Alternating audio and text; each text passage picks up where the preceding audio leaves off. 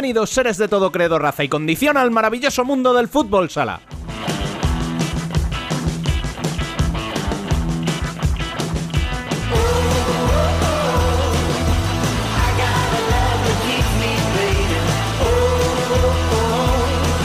Comenzamos nuestro decimotercer programa de la segunda temporada.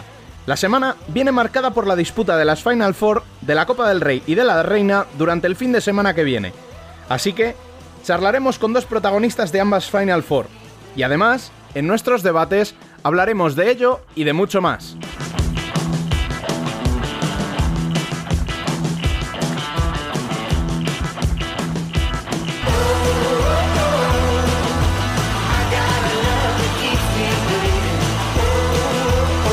Os recordamos que estamos en Facebook, Twitter e Instagram como Futsal Corner Web y podéis seguir toda la actualidad en nuestro canal de YouTube y página web futsalcorner.es.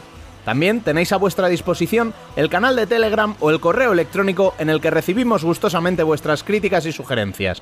futsalcorner@futsalcorner.es.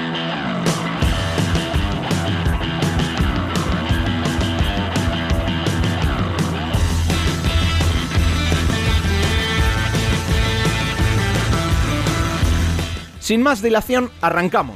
Les habla una semana más Pescados Rubén Robles. Sean todos bienvenidos a Futsal Corner, una visión global del fútbol sala.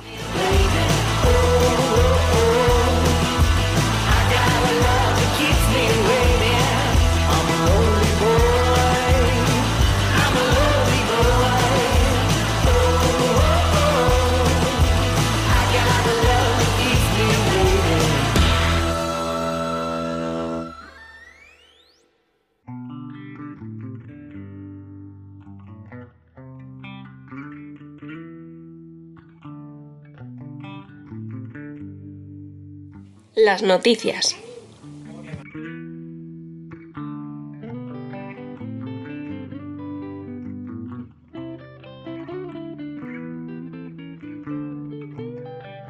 Durante el pasado fin de semana se disputó la jornada 14 de la primera división Somos Futsal, que acabó con los siguientes marcadores. Pescados Rubén Burela 4, Bisóquer Mantequera 7. Osasuna Magna Xota 2, Viñalbal y Valdepeñas 2. Levante Unión Deportiva 3, Córdoba Patrimonio 1. Fútbol Emotion Zaragoza 4, Aspil Jumpers Rivera Navarra 1. Jaén Paraíso Interior 2, Peñíscola Globe Energy 2. Real Betis Futsal 0, Fútbol Club Barcelona 7. El Pozo Murcia Costa Cálida 2, Palma Futsal 2 e Industria Santa Coloma 3, Movistar Inter 3. Se suspendió por un positivo en COVID o Parrulo Ferrol Jimby Cartagena.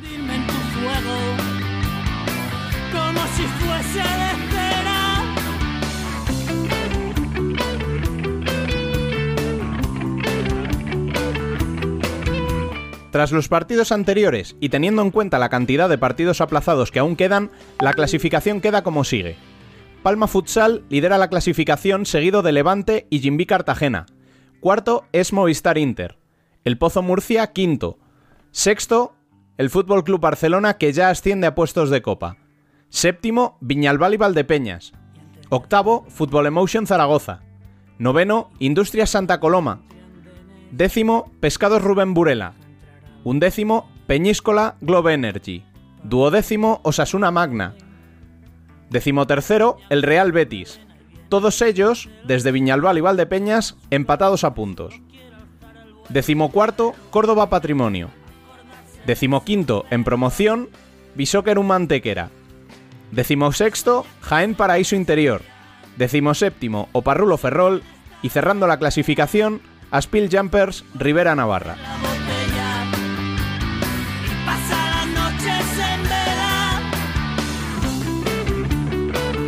Durante el fin de semana se disputará la Final Four de la Copa del Rey que quedó pendiente el año pasado por culpa del COVID. En ella, Industria Santa Coloma se medirá a Jaén Paraíso Interior y el Fútbol Club Barcelona al Real Betis Futsal en las semifinales del sábado.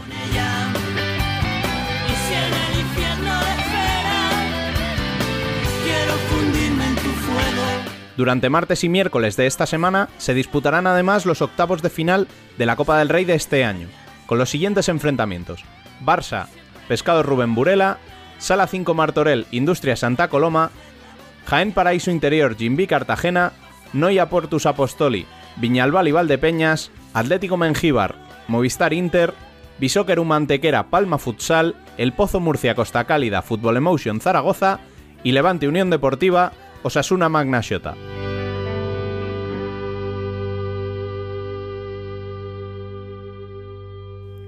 Y después de este extenso repaso a las noticias de la semana, vamos ya con el primero de nuestros protagonistas que nos trae Sergi Romero. Muy buenas. Buenas Rubén, buenas chicos. Hoy venimos con Sebas Corso, jugador de, la Industria Santa Coloma, justamente en la semana, una de las semanas que debería haber sido grande para el club, lo es, pero mm, ya sabemos que por tema de, de público y tal no, no será lo mismo pero nos mm, entrevistamos al jugador argentino con, eh, que, nos cuenta muchas cosas sobre desde el vestuario, cómo llegan y cómo ha sido esta temporada para él y para todos sus compañeros y cómo encaran esta semana que, que- que se prevé muy, muy movida.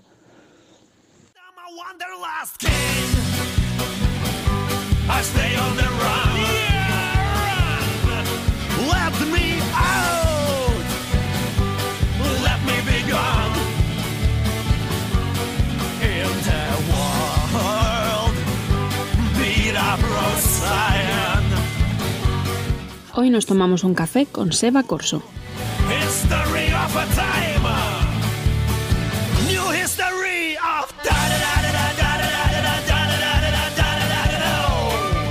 Hola a todos, ¿qué tal? ¿Cómo estáis? Hoy venimos, hoy os traemos aquí al, podcast y al canal de YouTube a, a Sebas Corso, jugador de Industria Santa Coloma. ¿Qué tal? ¿Cómo estás? Bien, bien, bien, Sergi. Muy bien, muy bien. Muchas gracias por, por invitarme. Eh, yo, como siempre digo, el placer es nuestro siempre que, que, mm, alguien le contactamos con alguien y, y nos da el sí y, y sobre todo gente que pone facilidades para hacerlo. Para, para mí, de verdad, chapo, porque mm, no todos lo hacen. Bueno, nada, en lo personal a mí me encanta, me encanta y sobre todo con, nada, con gente como, como, como ustedes que hacen todo con muy buena intención y, y nada, y que les gusta tanto el- este deporte que tanto me apasiona a mí, al igual que, que a ustedes. Quería, quería comenzar la entrevista. mm, e- Es una, la pregunta que este año estoy haciendo. La primera siempre es, ¿cómo estás viviendo esta temporada de locura? Bueno, ya un poco como que lo he normalizado, ya, ya siento que es normal ir, ir a un pabellón sin público, eh, entrenarnos y hacernos los PCR cada semana, ya, ya es algo, algo, algo normal, lamentablemente. Extrañamos muchísimo, al menos nosotros que, no pueden ir gente. Eh, por suerte hay muchos pabellones que, que ya se están abriendo y está volviendo todo a lo, a- a lo que era antes.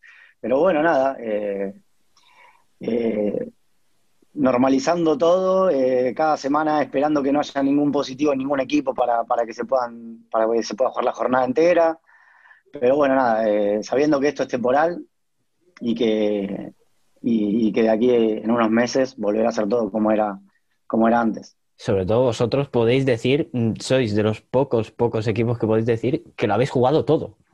Sí, la verdad que sí, eh, hemos tenido muchísima suerte. Mismo, mismo hemos jugado contra Jaén, que es uno de los equipos que, que- ha suspendido, eh, y, hemos tenido la suerte de que antes de nosotros han suspendido, han jugado con nosotros y luego han vuelto a dar positivo.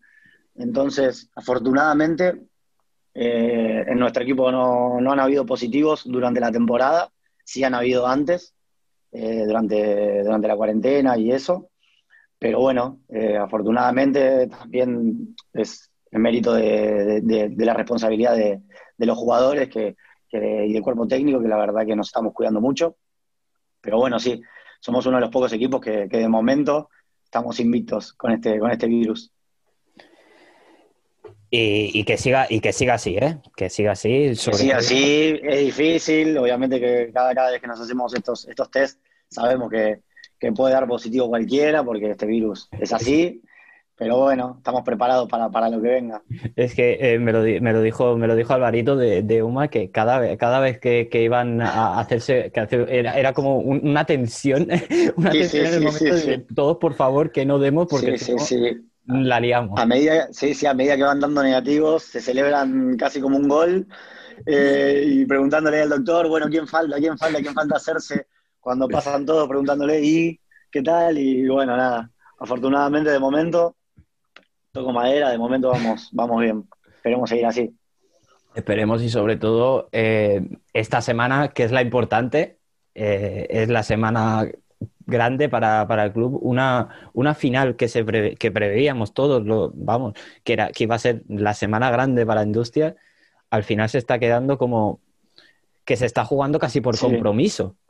No por Sí, sí, vosotros, sí. no por vosotros, por ejemplo, pero sí por mm, a nivel de institución yo estoy notando que por ej- la final, la, la Final Four se está jugando casi por compromiso. Sí, es que bueno, también era, era muy injusto si no se jugaba también esta, esta, esta Final Four. Eh, a los cuatro equipos nos ha costado muchísimo. Yo te hablo por, por el mío y, y nada, bueno, tú sabes bien lo que, lo que, lo que es para industrias poder lograr eh, jugar una Final Four, poder, poder competir por un título. No es una cosa que, suceda todos los años. Así que nada, eh, desde la temporada pasada, que, cuando se ha suspendido la, la temporada, que lo único que pensábamos y nos preguntábamos cada día era qué se sabe de la Final Four, qué se sabe de la Final Four, se jugará, no se jugará, ya hasta nos daba igual eh, jugar con público, sin público, lo único que queríamos era, era, era jugarla porque sabíamos lo que, lo, que, lo que nos costó y la ilusión que nos hace a nosotros jugadores, a, a la afición y, y a, toda, a toda la directiva. Es que eh, sobre todo, sobre todo también lo de lo de la semana grande lo, de- lo decía justamente por, por, por industrias, que es eh, para mí una, una de las a lo mejor no la más numerosa, no la más la afición más, más numerosa, pero una de las más ruidosas de toda primera. Te aseguro yo que, que lo es, que he estado en varios pabellones. Y te aseguro que una de las más ruidosas de toda España lo es. Bueno, tú ya lo debes de saber de sobra, vamos. Pero mm, eh, me duele por eso. Yo, por ejemplo, eh, tuve la suerte de poder, de poder ir al desplazamiento de, que es para el de la última Copa del Rey en, en Águilas, eh, Mm. la final contra Inter Movistar y, y, y mucha, por ejemplo, Dani también de compañero de Futsal Corner eh, estaba allí y, no, y, no- y luego posteriormente nos conocimos luego y nos dijo, es que mm, erais casi la mitad que nosotros, pero es que nos comíais. No, no, no, están, están, están muy locos, están muy locos. Están muy locos. Hablando, hablando más de, de los Santacos, que es la peña que, que- que nos sigue, eh, mismo el otro día contra Inter Movistar, que, que no se permitía público, se han juntado, eh, se han, han estado fuera del pabellón, han visto el partido completo a través de, una ventana con, rejas, eh, con un frío que, que- increíble y parecía que estaban dentro y, no han parado de gritar un segundo. Así que nada, la verdad que, que siempre soy un agradecido con ellos, con todo el público y, y nada, la verdad que se los extraña mucho y, y- y dentro del campo se, se siente mucho y se hacen notar. Eh, eso de que se, se hace notar, personalmente puedo dar fe. Porque Sí, yo, no, yo no, me fui del campo con un dolor de cabeza, te lo digo en serio, ¿eh? porque claro, yo ya, yo ya me había acostumbrado a silencio en los pabellones, está tranquilo. A mí no me gusta, pero ya como que mi cabeza se había acostumbrado, bueno, esta, esta es la nueva normalidad, ¿no? Que se dice. Claro, Claro, ahora claro, volver a escuchar bombo, bombo, bombo, bombo, escuchar a los santacos allá arriba Sí, a la sí, ventana. sí, y sí, me- sí. yo le, dije, le dije a Álvaro del Quinteto que estaba a mi lado y es como, ostras, mm, al fin, me voy con un dolor de cabeza de aquí. Sí, sí, sí, nos ayuda a nosotros y el rival la verdad que, que- que- lo jode, así que es una ayuda doble. Que así que sí, sí, lo necesitamos mucho. Sobre todo, eh, también quería preguntarte cómo, cómo os notáis de, esta, de cara a esta semana, porque no olvidemos que, que mañana, mañana, bueno, mañana, hoy, que se, está, se publica esto en el podcast, hoy ahora mismo, a la que se está Mm. publicando este podcast, estáis jugando contra Martorell, ahí en Martorell. Sí, sí, esta, esta semana es, lo veníamos hablando, que es una semana muy, muy especial, no solo por la, por la Final Four, sino que, bueno, este fin de semana nos habíamos jugado con Inter un partido muy importante de cara a lo que sería la Copa de España, la clasificación, que la verdad que también nos hace mucha ilusión. Y tampoco eh, esta pandemia hace que el calendario sea muy cargado y no, no te da tiempo de, de descansar, eh, muchos objetivos en muy poco tiempo. Bueno, ahora jugamos contra Martorell eh, octavos de final de Copa del Rey. Eh, nos haría mucha ilusión nuevamente estar entre, entre los ocho mejores de la competición Si ganamos, estaríamos a un solo partido nuevamente de meternos en otra Final Four. Entonces, nada, eh, son cosas muy, muy importantes. Y bueno, y ya luego pensando en el fin de semana, en, en- en- esa semifinal, que creo que es una de las más importantes de la historia del club. Y una vez que acabe esa, esa bendita Final Four, el martes tenemos que ir directamente a Valdepeñas para, para volver a jugar la liga, que ya nos quedan solo eh, tres jornadas para, acabar la primera vuelta y, ver si, nos dan o no los puntos para, poder clasificar a la, a la Copa de España. Entonces, prácticamente jugamos cinco partidos en diez días, eh, en tres competiciones diferentes, y son tres objetivos muy importantes para el club. Es que eh, esa es otra, la carga de partidos que ha, que ha habido este año, porque, entre comillas, algunos clubes, lo que hablábamos antes, algunos clubes mm, por algún positivo han parado, pero eh, mm, también, ¿tú no crees que también se hubiera agradecido un poco? Porque eh, habéis, Eh. no, no he hecho la cuenta, ¿vale? Pero habéis, en dos meses y medio habéis jugado, mm, perfectamente podríais haber jugado más de 15 partidos. Sí, sí, es que es, lo que toca. Eh, a ver, tampoco me gustaría parar, estar encerrado en mi casa sin, sin poder entrenar 10 días y luego esos partidos los equipos los tendrán que recuperar y tendrán semanas igual de cargadas que, que la que tenemos nosotros hoy por hoy. Entonces, no sé, al final, a la larga, eh, estos, esta cantidad de partidos, todos los equipos creo que la tendrán. Si bien no sé si si tendrán esta intensidad de partidos en cuanto a, la importancia de, estos partidos que son para nosotros, quizás equipos más grandes pueden, pueden no sé, llegar a, jugar los partidos un poco más tranquilos o tienen una plantilla mucho más amplia o pueden gestionar los partidos de otra manera, eh, según la importancia. Para nosotros nos ha pasado que justo esta semana todos los partidos son muy importantes, muy importantes. Y no podemos, no podemos decir, bueno, venga, este partido que jueguen seis chicos del filial, eh, cuatro del primer equipo que estén bien físicamente, que no tengan dolores, que no tengan molestias, y veamos qué pasa, que, que- no pasa nada si perdemos. No, tenemos que jugar todos los que estemos, ya tenemos muchas bajas, así que nada, estamos tirando con, con- con todo lo que hay, y bueno, y, y esperando que, que a, ningún, a ningún jugador más le pase nada.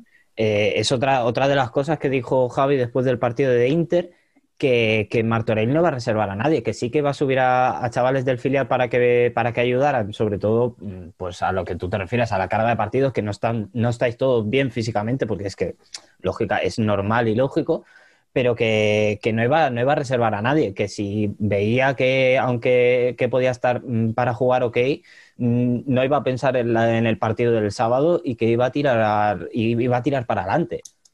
Seguro, seguro, seguro, más, más en estas competiciones que, son a partido único, que tienes un buen día, el otro equipo tiene un mal día y, y ya te encuentras en, eh, a un partido de, de una Final Four. Bueno, mismo, mismo Betis, Betis, Betis este fin de semana juega la Final Four de la temporada pasada, siendo, siendo un equipo de segunda división.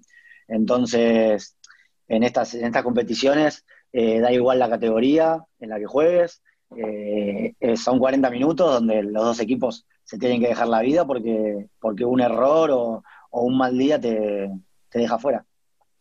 Y, y sobre todo mm, también de un equipo que, que viene de cargarse a Cartagena, a Cartagena, perdón, a, a Peñíscola, A Peñíscola. No, lo olvide- no lo olvidemos, porque sobre todo no, no me acuerdo, un conocido me dijo, ostras, con un segunda B, qué fácil. Digo, "Mm, vienen de cargarse a Peñíscola, que Peñíscola viene Sí, haciendo sí, sí. un temporadón, ya vimos el partido, el partido allí en Camp del Ferro que, que costó y, y no, no, no, no, que Peñíscola es, fácil. es- es- es uno de los candidatos para, para meterse entre los primeros ocho y, y bueno, y nosotros también tenemos eh, la experiencia propia. A mí el primer año aquí en Industrias, eh, yo quedo eliminado contra el Rivas eh, en, octavos de final en Copa del Rey.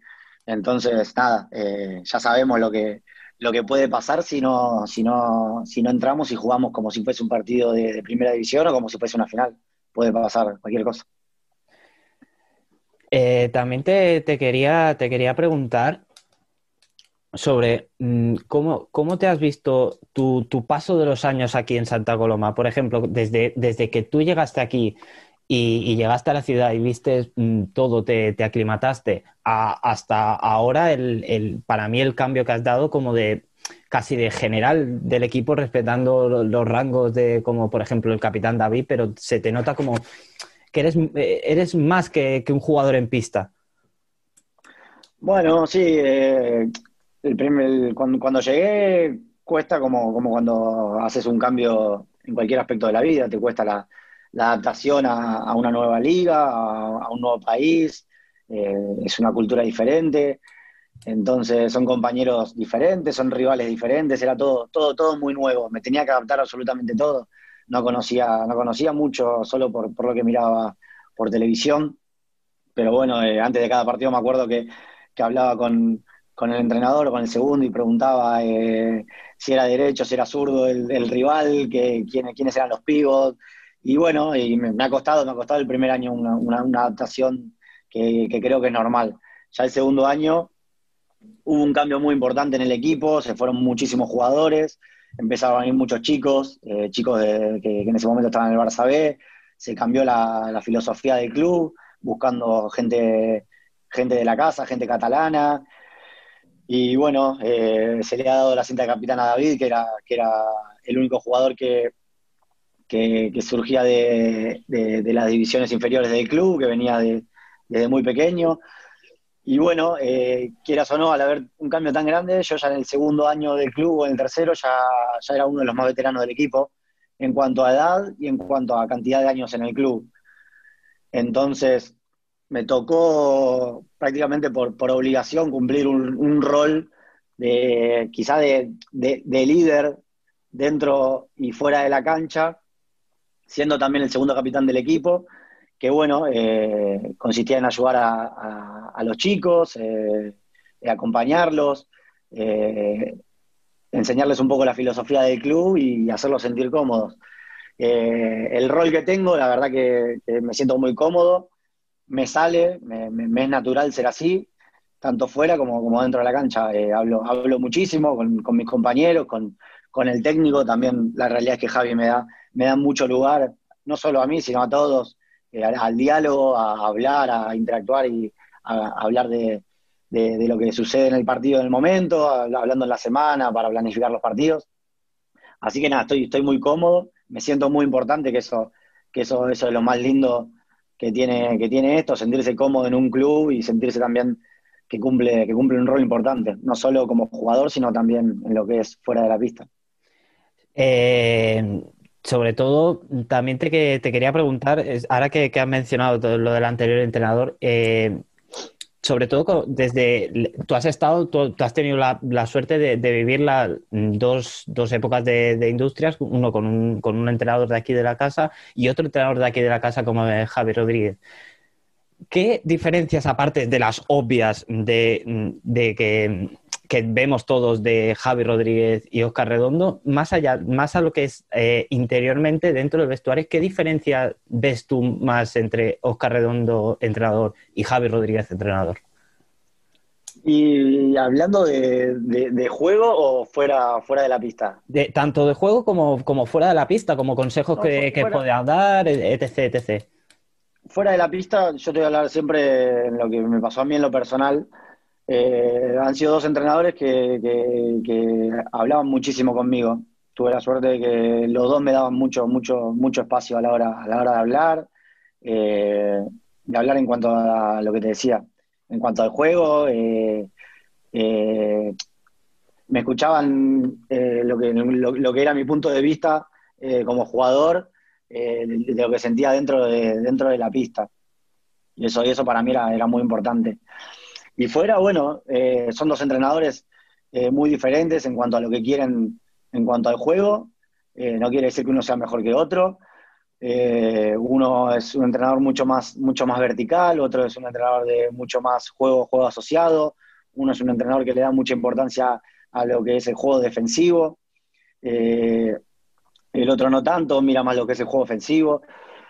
Pero bueno, la realidad es, es la que es y creo que a nosotros nos ha venido muy bien un cambio, eh, no porque uno sea, como te decía, buen entrenador y el otro malo, ha venido bien un cambio por el equipo que teníamos, eh, le ha venido muy bien a la cabeza de muchos jugadores que no tenían confianza, la verdad, que no tenían muchos minutos, Eh, Javi creo que lo mejor que ha hecho ha sido eso. eh, les ha devuelto la confianza a muchos jugadores que antes no se sentían importantes, que era lo que te decía también antes, que para un jugador sentirse importante en un equipo es, eh, es lo más importante para uno. Más allá de si tenés dos minutos, cuatro minutos, diez minutos o 25 minutos jugando. Eh, lo, que lo más importante para un jugador es, sentirse útil para el equipo. Y creo que Javi ha, conseguido eso y creo que, que- es lo que más rescato de él. Y sobre todo, sobre todo, yo por ejemplo lo, lo noté, bueno, obviamente lo notamos todos los resultados, eh, eso, porque mm, eh, vamos, los ocho goles a Valdepeñas el año pasado en segunda vuelta, eh, a principio de año, era- eran impensables. Vale que se dieron Sí. todas las circunstancias de que sería, mm, ta- salía todo bien, a Valdepeñas, pero es- eran impensables a, a principio de temporada.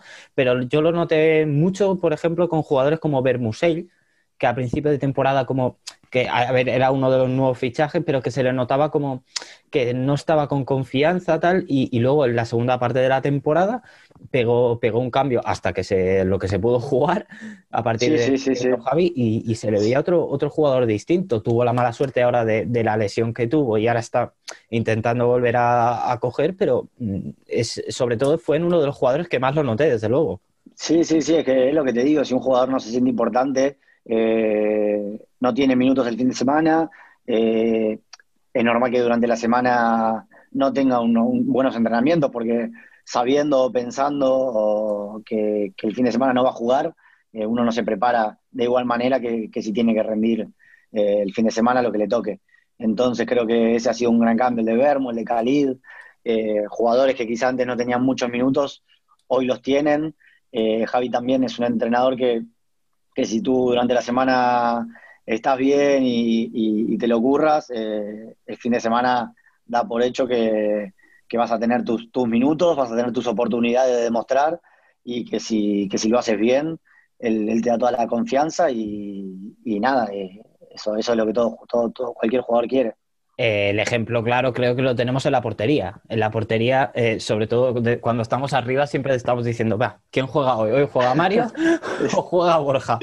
Pero Sí, eh, sí, sí, sí. Es que, es que nosotros nos enteramos con, con ustedes, ¿eh? También, y ellos también. Nosotros le preguntamos, venga, ¿quién, quién, quién juega el fin de semana? Por No eso, por, por eso, por eso mismo nos quedamos nosotros en plan a ver quién juega esta semana. Eh, eh, también eso desde, desde vuestro punto os genera eh, una cierta desconfianza, como por, eh, ostras, no voy a saber quién es el quién es el portero de hoy, porque muchas veces se crean como uno- un cierto vínculo de decir, ostras, con, eh, con, eh, con este portero ya sé lo- dónde me la va a tirar más o menos, dónde qué, qué salidas de presión puedo hacer más fácil.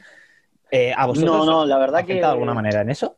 la confianza que te dan los porteros eh, va en base al rendimiento. Y la realidad es que los dos están teniendo un rendimiento increíble. Por eso Javi está haciendo lo que, lo que está haciendo. Yo estoy seguro de que si hubiese uno de los dos que, que no estaría a la altura, que no estaría en buen nivel, Javi no lo haría. No, no es tonto. Eh, entonces, nosotros, la realidad es que juegue quien juegue, confiamos muchísimo en los dos. Obviamente cada uno tiene diferentes características. eh, uno tiene mejor saque, uno tiene mejor pie, otro sabe que le pueden chutar de lejos que, que es más seguro, otro es mejor en los uno para uno. Pero bueno, como te digo que nos enteramos ahí, quizá cuando salimos a la pista para jugar, personalmente voy con el portero que, que toque y bueno, y, les digo una, dos o tres cositas de que, que- tenemos que hacer el- durante el partido, pero, pero no, la verdad que la confianza que tenemos tanto en Mario como en Borja es, es plena y, y personalmente me, a mí me, me da igual juegue quien juegue porque confío plenamente en los dos.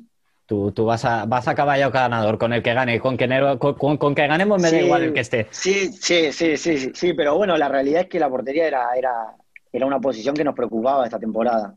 Teníamos a Miquel el año pasado que, que bueno, Miquel era, es Es, uno de los es. mejores porteros de la liga. Entonces, nosotros, sin saber quién podía venir, eh, sabiendo todo lo que nos chutaban por partido, entonces si a nosotros nos chutaban 40 veces y Miquel te paraba 38, tenía que venir un portero que, que esté a la altura. Y bueno, increíblemente ahora tenemos dos porteros que, que- que están a la altura. No, sí, Que hemos jugado contra equipos, hemos jugado contra Palma, contra Barça, contra, contra Inter, y ningún equipo nos ha metido más de tres goles. No, no, sinceramente nosotros, mm, yo por- desde mi, de mi- desde mi posición, yo también estaba con ese aire, mm, vale, se va- se- cuando nos enteramos de, ostras, se va, se, va, Mi- Miquel vuelve, vuelve a Barça, mm, vale, mira, hemos te- no sé si será casualidad, será, llámalo X, pero en Industria siempre hemos tenido grandes porteros. Tuvimos la suerte de, de cuando estaba Igor, luego, luego vino... Luego vino Didac, si no me equivoco, luego Mm. vino, luego vino Alex, o- Priet- ah, bueno, Prieto me- también estuvo, sí. Pri- por ejemplo, Prieto, siempre hemos tenido una, sí. Cristian, siempre hemos tenido como una saga de, de- de buenos porteros. Eh, Y no sé, tenemos, a lo mejor tenemos bu- buen ojo para los porteros. Puede ser, puede ser, sí, sí, sí. Bueno, afortunadamente ahora tenemos dos y son muy jóvenes, muy jóvenes los dos. Creo que tiene Borja tiene 19, 20 años y Mario, no sé, tendrá 21, 22. Entonces, nada, son dos jugadores, que son dos, dos diamantes en bruto. Y nada, yo soy del club, mañana les hago un contrato por, por 15 años, pero bueno. Pero bueno, Sí, sí, que si no, que, que si no- que que si no, duran, que si no, no duran, que si no, no duran y no puede ser. Sí, sí, sí. Eh, sobre todo también hablando, hablando de juventud, ¿cómo ves a, lo- a lo- a los nuevos chicos que han llegado? Mm, Khalid, eh, Llamas, ¿cómo, lo- cómo los ves? Bien, no, no, no. La verdad que son, son grandísimos jugadores. También lo que te digo, tuvieron su año de, adaptación como, como hemos tenido todos, que ha sido la temporada pasada. Eh, y este año ya, ya están demostrando estar a la altura de- de lo que es una primera división. Eh, están siendo más, más protagonistas, se están animando mucho más en los partidos, son mucho más atrevidos. Y bueno, y para nosotros es, es muy importante, no tenemos una plantilla muy amplia. Y, nada, eh, son jóvenes, quizás les falta un poco eh, lo que es lo que es la experiencia, lo, lo que es un poco de jerarquía, que, que eso te da, te lo da, te lo dan los partidos jugados, te lo dan los años en primera división, el roce de lo que es la primera división. Pero bueno, eh, es lógico, son jugadores que, que no tienen, no tienen 30 partidos en primera división y, y, el fin de semana ya se les, se les exige un título. Entonces, son jugadores con, con mucha personalidad, que, que no les pesa esa presión y bueno, la verdad que, lo están haciendo muy bien. Eh, sobre todo, mm, una cosa que, a mí me ha chocado, yo, por ejemplo, mm, yo no es por ser a lo mejor un poquito aguafiestas, pero yo veía al, principio de temporada como que iba, iba a ser una temporada desde fuera, ¿vale? Yo lo veo todo desde fuera, que desde fuera Sí, se, sí, ve sí. todo, se ve todo muy bien. Desde fuera se ve todo perfecto.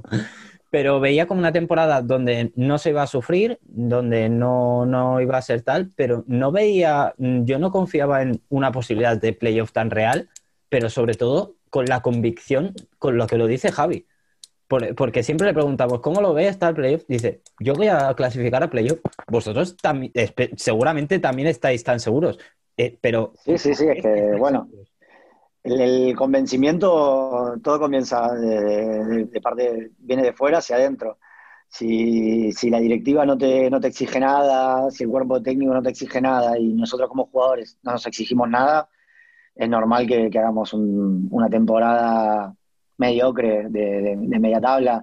Uno también, es normal que el de fuera piense eso porque generalmente uno, uno seguía en base a la, en base a los jugadores que tiene de nombre, en base al presupuesto que maneja cada, cada equipo, y si tú miras esas cosas, en base a los fichajes estrellas, por así decirlo, que hace cada equipo, si tú miras eso, es normal que, que digas, bueno, Industria este año, si, si no pelea por bajar, está, está bien, es un buen año. Pero no, nosotros estamos día a día eh, hablando entre nosotros, vemos lo que, lo que podemos dar en cada partido, pasan los partidos y, no nos sentimos realmente superados por, por ningún rival. Eh, haciendo memoria de los 14 partidos que, que llevamos jugados, creo que el único partido que nos hemos sentido inferiores ha sido con Cartagena y ha quedado demostrado en el resultado. Pero luego eh, hemos jugado contra prácticamente todos los denominados grandes y, y si no hemos sido superiores, hemos estado ahí, se nos han ido los partidos por detalles. Si hoy por hoy tuviésemos 10 puntos más en, en la clasificación, estaría bien, no, nadie podría decir nada y creo que con 10 puntos más estaríamos, no sé si segundos. sí, no, no, muy, a- Entonces- muy arriba desde luego. Sí, sí, sí, seguro. Entonces, nada, eh, esto es lo que te digo, se contagia. Javi nos, nos lo transmite, nos lo contagia, lo, lo- lo escuchamos cuando habla con, con, lo- con- con los periodistas y, y todo el tiempo eh, dice eso. En cada entreno él, él- él nos dice eso, que él quiere entrar a la Copa, quiere entrar al playoff, quiere ganar la Copa del Rey. Y bueno, eh, nosotros no podemos, no podemos ser menos que, que el entrenador, no podemos confiar menos que él. Así que nos convence, estamos convencidos, sabemos lo que podemos hacer y, y- y vamos a ir a por todo. Ya, eh, por, por último, quería preguntarte quiero- una porra para el sábado. Bueno, yo, yo estoy convencido de que, de que vamos a ganar. A ver, eh, Victoria. no solo yo, eh, todo, todo el equipo, todo el equipo está convencido, todo, todo el cuerpo técnico, eh, de que vamos a jugar una final. Ya, ya lo venimos, lo venimos, lo venimos soñando, lo venimos, lo venimos viendo eh, de la temporada pasada. Y, y nada, a mí realmente el resultado me da igual, si como tengamos que, que ganar por, por penaltis, eh, también me, me da exactamente igual. Así Eh, se creo que va a ser un se partido muy... Así se clasificó, chutando creo que 11, 11 Chutó penaltis. Miquel, sí, chutó Miquel. Miguel, sí, sí. Luego de Miquel venía Borja. Eh, a veces ha sido una locura. Pero bueno, si tenemos que pasar así, que a uno o dos jugadores le- le- le- les dé un infarto, pasaremos.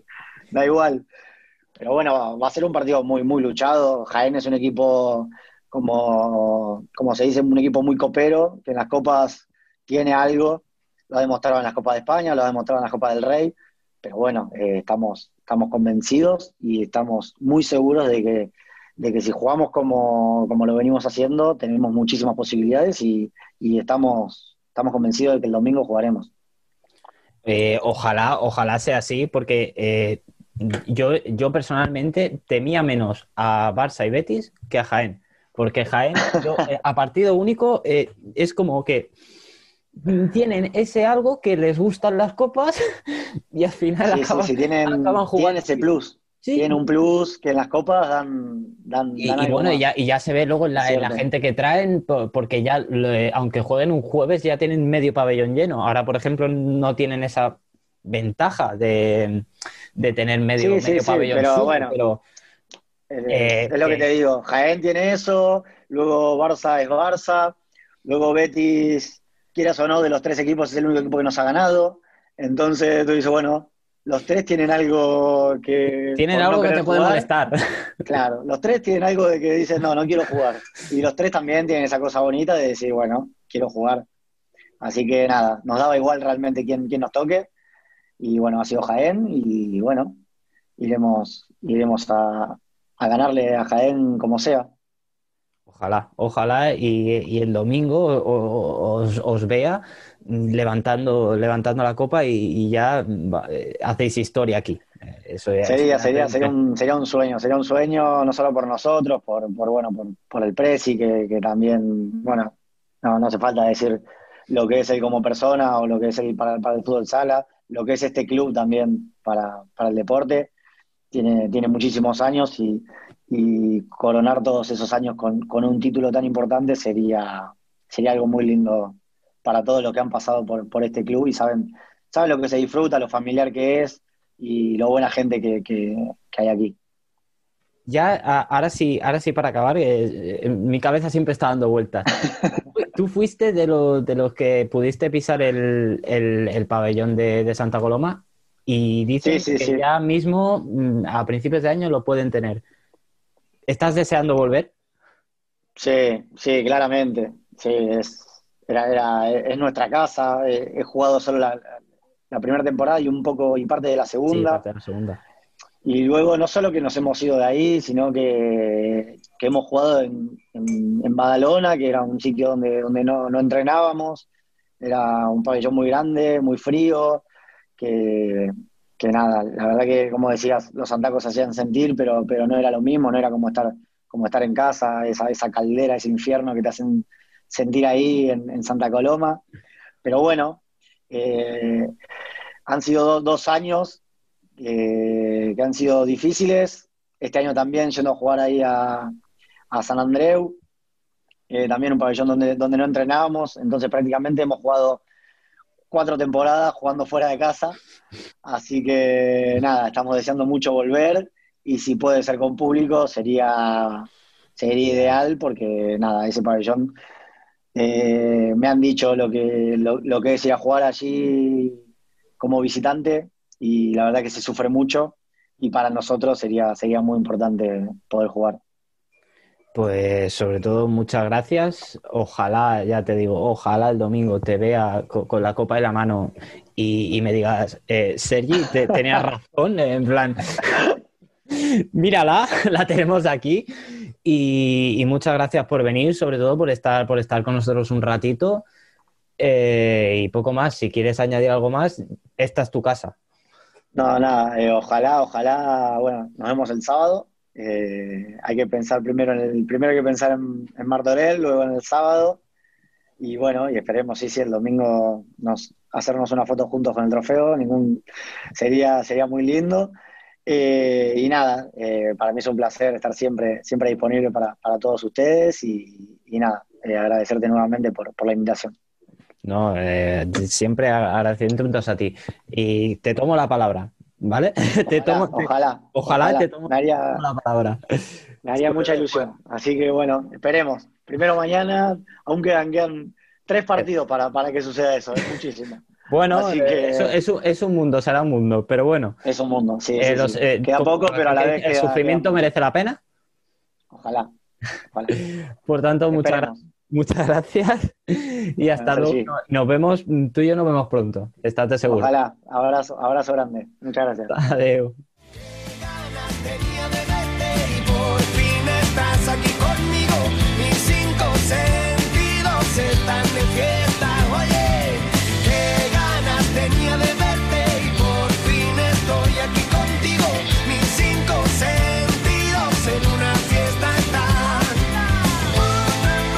El debate.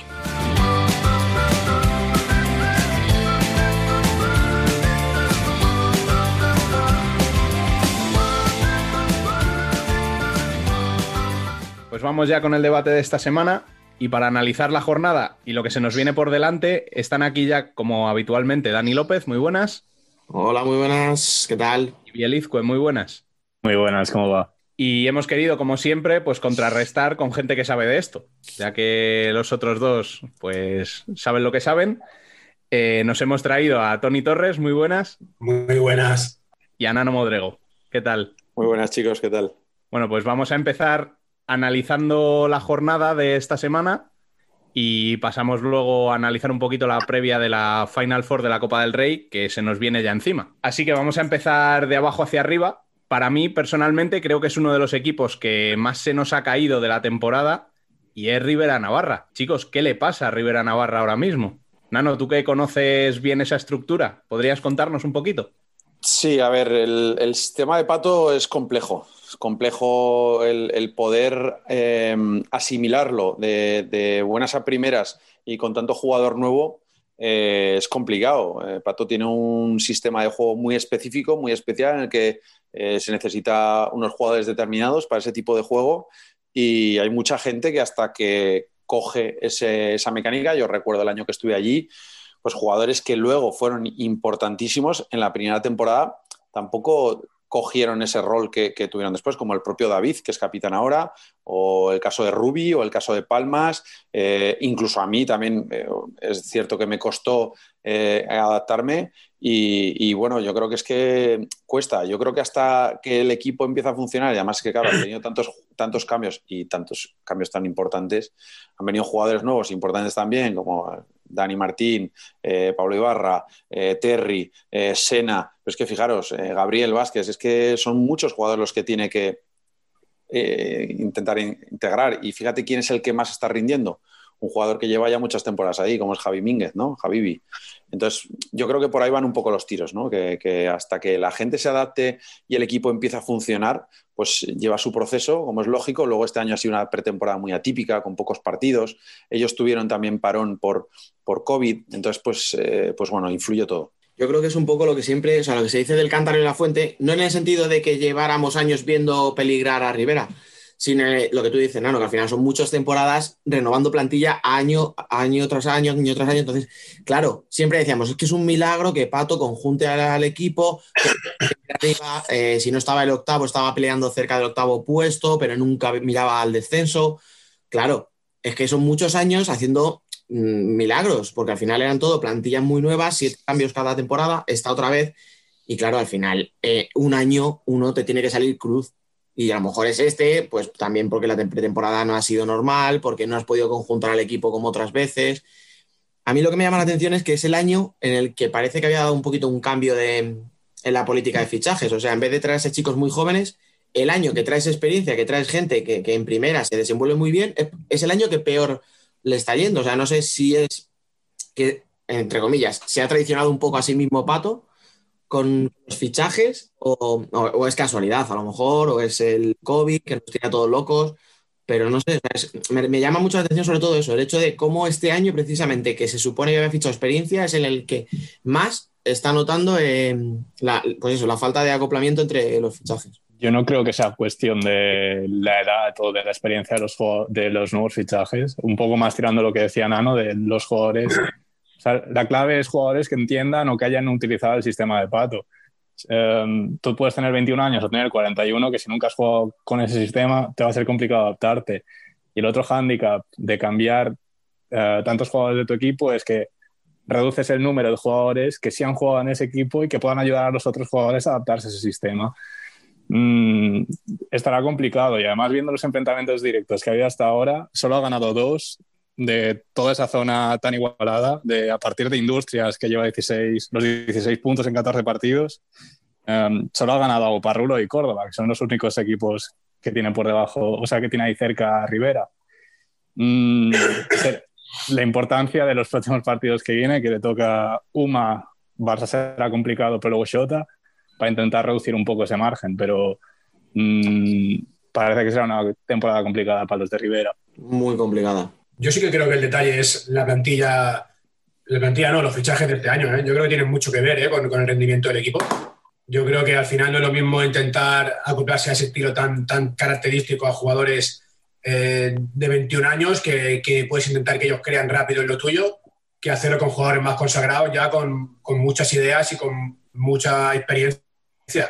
Al final, eh, lo del pato hay que creer o, o intentar creer a, a la larga. Entonces, esto es más difícil con jugadores que ya tienen mucha, muchas tardes de fútbol sala en la liga, entonces es complicado. ¿eh? Yo creo que por ahí tiene que ir un poco la clave. ¿eh? Al final es, el primer año donde con jugadores que no son veinteañeros sufre más de la cuenta, siendo muy atípico, ¿eh? pero yo creo que al final va por otra cosa, va por otro camino el, el, el que no funciona en el equipo. Que no es una sola causa, pero, pero que una de las, para mí, pues eso, lo que decía antes, me parece, pero porque lo, que tú, a lo mejor Sena lleva muchos años en Levante jugando de una manera y ahora le cuesta un poco. Eh, Dani Martín lleva toda la vida en Jaén con Dani Rodríguez jugando a otra cosa totalmente distinta. Entonces, claro, a lo mejor le cuesta un poco ahora pillar el, el truco a lo que pide Pato. A lo mejor un chico de 20 años eh, se adapta más rápido al cambio porque está en formación, porque está empezando, no sé, no sé, Nano, tú ya como veterano, si, si, lo ves así o... Sí, eh, el sistema de Pato también eh, funciona más con gente joven, con gente joven que con gente contrastada, que es por donde va un poco Tony, ¿no? Eh, él ya sabe mi experiencia personal de aquel año allí, y, y, bueno, pues eh, Pato es, un enfermo del fútbol sala y es un entrenador impresionante, porque es un entrenador que, bueno, eh, sus temporadas reinventándose, ahí, así lo dicen. Pero luego también tiene el factor psicológico. Eh, yo creo que en ese aspecto llega más a la gente joven que a la gente a lo mejor que, tiene más años, más recorrido. Eh, pues por un estilo, por un estilo que tiene el, al entrenar, ¿no? Entonces, eh, yo creo que pueden ser un poco un compendio de, anda, de ambas cosas. Eh, con gente veterana que ya tiene peso, pues a lo mejor al principio el mensaje no llega tanto, ¿no? A lo mejor que con gente joven que tiene un hambre y unas ganas y que lo que le digan va a misa y demás, ¿no? No sé, también eh, yo creo que, que, que, les falta gol este año, ¿no? Yo creo que también es, es otra faceta eh, importante, que el que se está erigiendo como como goleador es Javi B, pues bueno, es un chico que tiene gol, pero que tampoco se ha destacado esas temporadas atrás de ser un gran goleador. Sí que ha, ha metido sus 15 goles por temporada, pero tampoco es un goleador, goleador que te vaya a meter 25 goles, ¿no? Y, y a día de hoy no tiene esa figura eh, de, goleador, como en su día fue Andresito, ¿no? Como incluso hasta Ruby, eh, Charlie, eh, pues esos, jugadores, ¿no? Que, que, pues que te marcan 20, 25 goles por temporada, que quieras que no, pues es una cifra importante, ¿no? A, a día de hoy ese, ese aspecto lo tiene ahí Terry, quizá a lo mejor es el que tiene que dar un pasito más hacia adelante para, pues en la faceta goleadora. Pues bueno, yo creo que es un poco un convenio de muchas cosas. Sí, porque Pero Terry, del que hablabas ahora, quizá queda un poco la duda de cómo ha salido de la lesión, ¿no? Sí, bueno, es que ¿Cuál de eso... todas? Porque es que estás impresionado. Claro, por eso digo, que, que lleva varias lesiones muy graves, muy juntas y... A ver, es que, eh, y luego aparte, yo creo que, que no, no vale cualquier jugador para el estilo de Pato. Un poco volvemos a, a mencionar lo mismo, ¿no? Yo creo que Pato es un entrenador que te exige al 200%. Y, bueno, pues eh, tienes que estar en cada entrenamiento, en cada uno de los entrenamientos tienes que estar concentrado, pero... Y entonces, pues, pues hay jugadores que, que eso les, les hace crecer mucho y hay otros jugadores que eso a lo mejor les hace no sé, les hace como eh, sentirse más cohibidos, eh, no con tanta confianza. Entonces, pues bueno, eso hasta que te adaptas, pues lleva un proceso. Y en el momento que te adaptas, pues lo, es que ya se ve que es que da gusto ver jugar al equipo de Pato cuando realmente está conjuntado y cuando realmente lo, lo ves. Y además él, él es, es, muy metódico porque él tiene, yo os lo puedo decir, que tiene una sesión eh, a la semana, normalmente nosotros lo hacíamos miércoles por la mañana, que es específica de ataque sin contrarios, eh, de, movimientos de pum, pum, pum, pum, de, este, que también es físico, ¿no? De estar 45 minutos, una hora, haciendo todo el rato con conos y cuando el balón va aquí, te mueves aquí, cuando el balón va aquí, tú te mueves aquí y, todo eso mecanizado para que luego el día del partido pues te salga solo y, vayas a un poco a lo que a lo que él quiere, ¿no? Entonces, pues eso lleva un proceso. Sí, sí, no, sí, sí yo creo que, o sea, de, de paso no vamos nadie, yo creo que eso está claro de lo que tú dices, o sea, tiene un método que por lo que sea este año no está encajando con los jugadores y al final es eso, si en puntos eh, está dos victorias, o sea, de la permanencia. Es más a lo mejor la sensación en lo que decía Biel, que,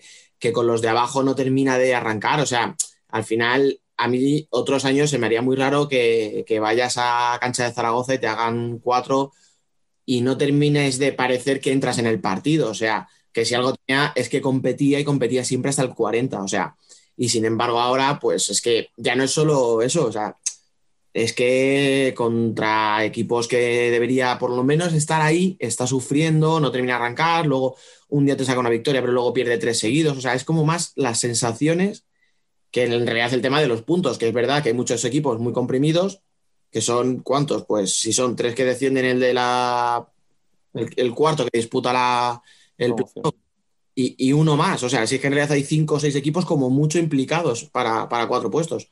Pero está cerca. O sea, a pesar de que son pocos, está cerca. Pero es más la sensación que transmite como que este año no. Es que no parece un equipo de pato, no hay sensación de que parezca un equipo de pato. Parece cualquier otro entrenador cuando lo ve jugar. El, el otro sabemos esta semana mismo, el partido con Zaragoza.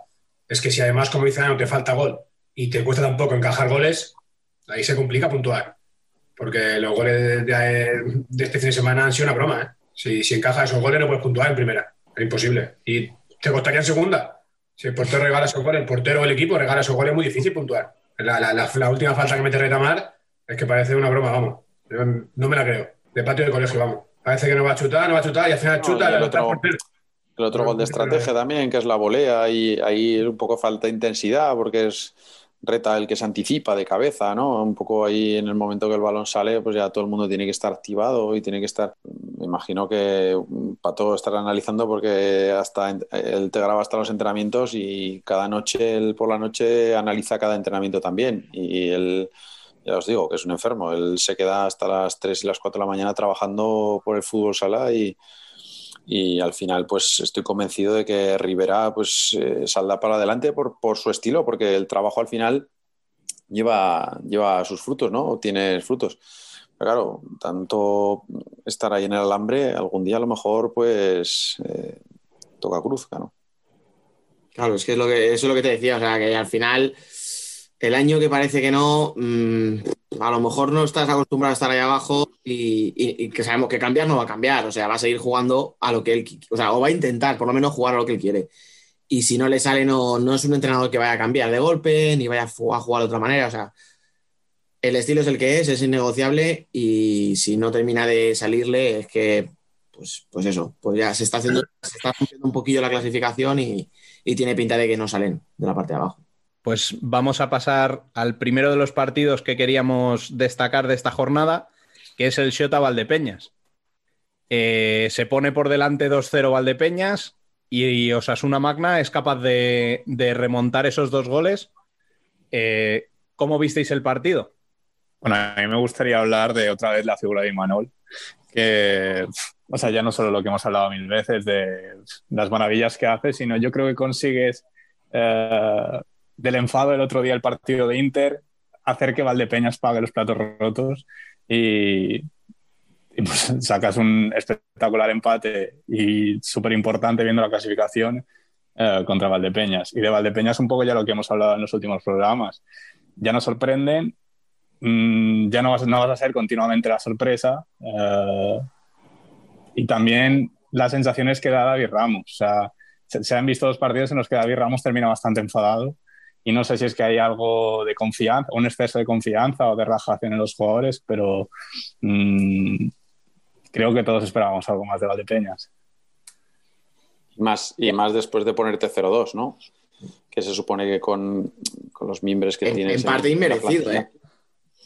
Sí, sí, no, porque Edu pues, otra vez estuvo excepcional, ¿no? Pero, y luego al final les empatan con portero jugador, faltando, faltando poco, ¿no? Entonces, eh, con la plantilla que tienes, que se te escape un 0-2 y demás, porque en teoría, a día de hoy, eh, Valdepeñas tiene mejor plantilla que Sota, eh, porque son jugadores eh, jóvenes, todavía que están por dar mucho a la liga y bueno, que todavía muchos se tienen que dar a conocer.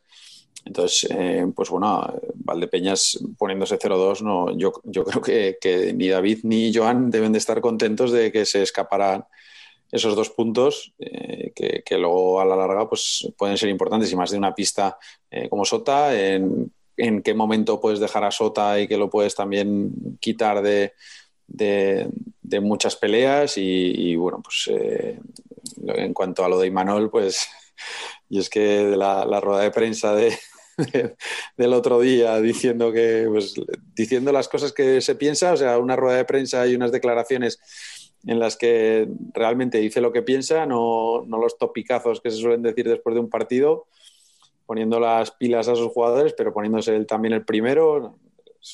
Todos lo conocemos a Imanol, ¿no? Y todos conocemos el estilo de juego que tiene Sota y que lleva triunfando tantos años, ¿no? Entonces, pues bueno, es, es un fenómeno, es un figura y, y, bueno, he tenido muchos, muchos enfrentamientos contra ellos y, y es un equipo que, que en ese equipo tú cuando llegas ya sabes a lo que vas a jugar. A lo que vas a jugar, a lo que vas a atacar y a lo que vas a defender. Y las cosas están muy claras.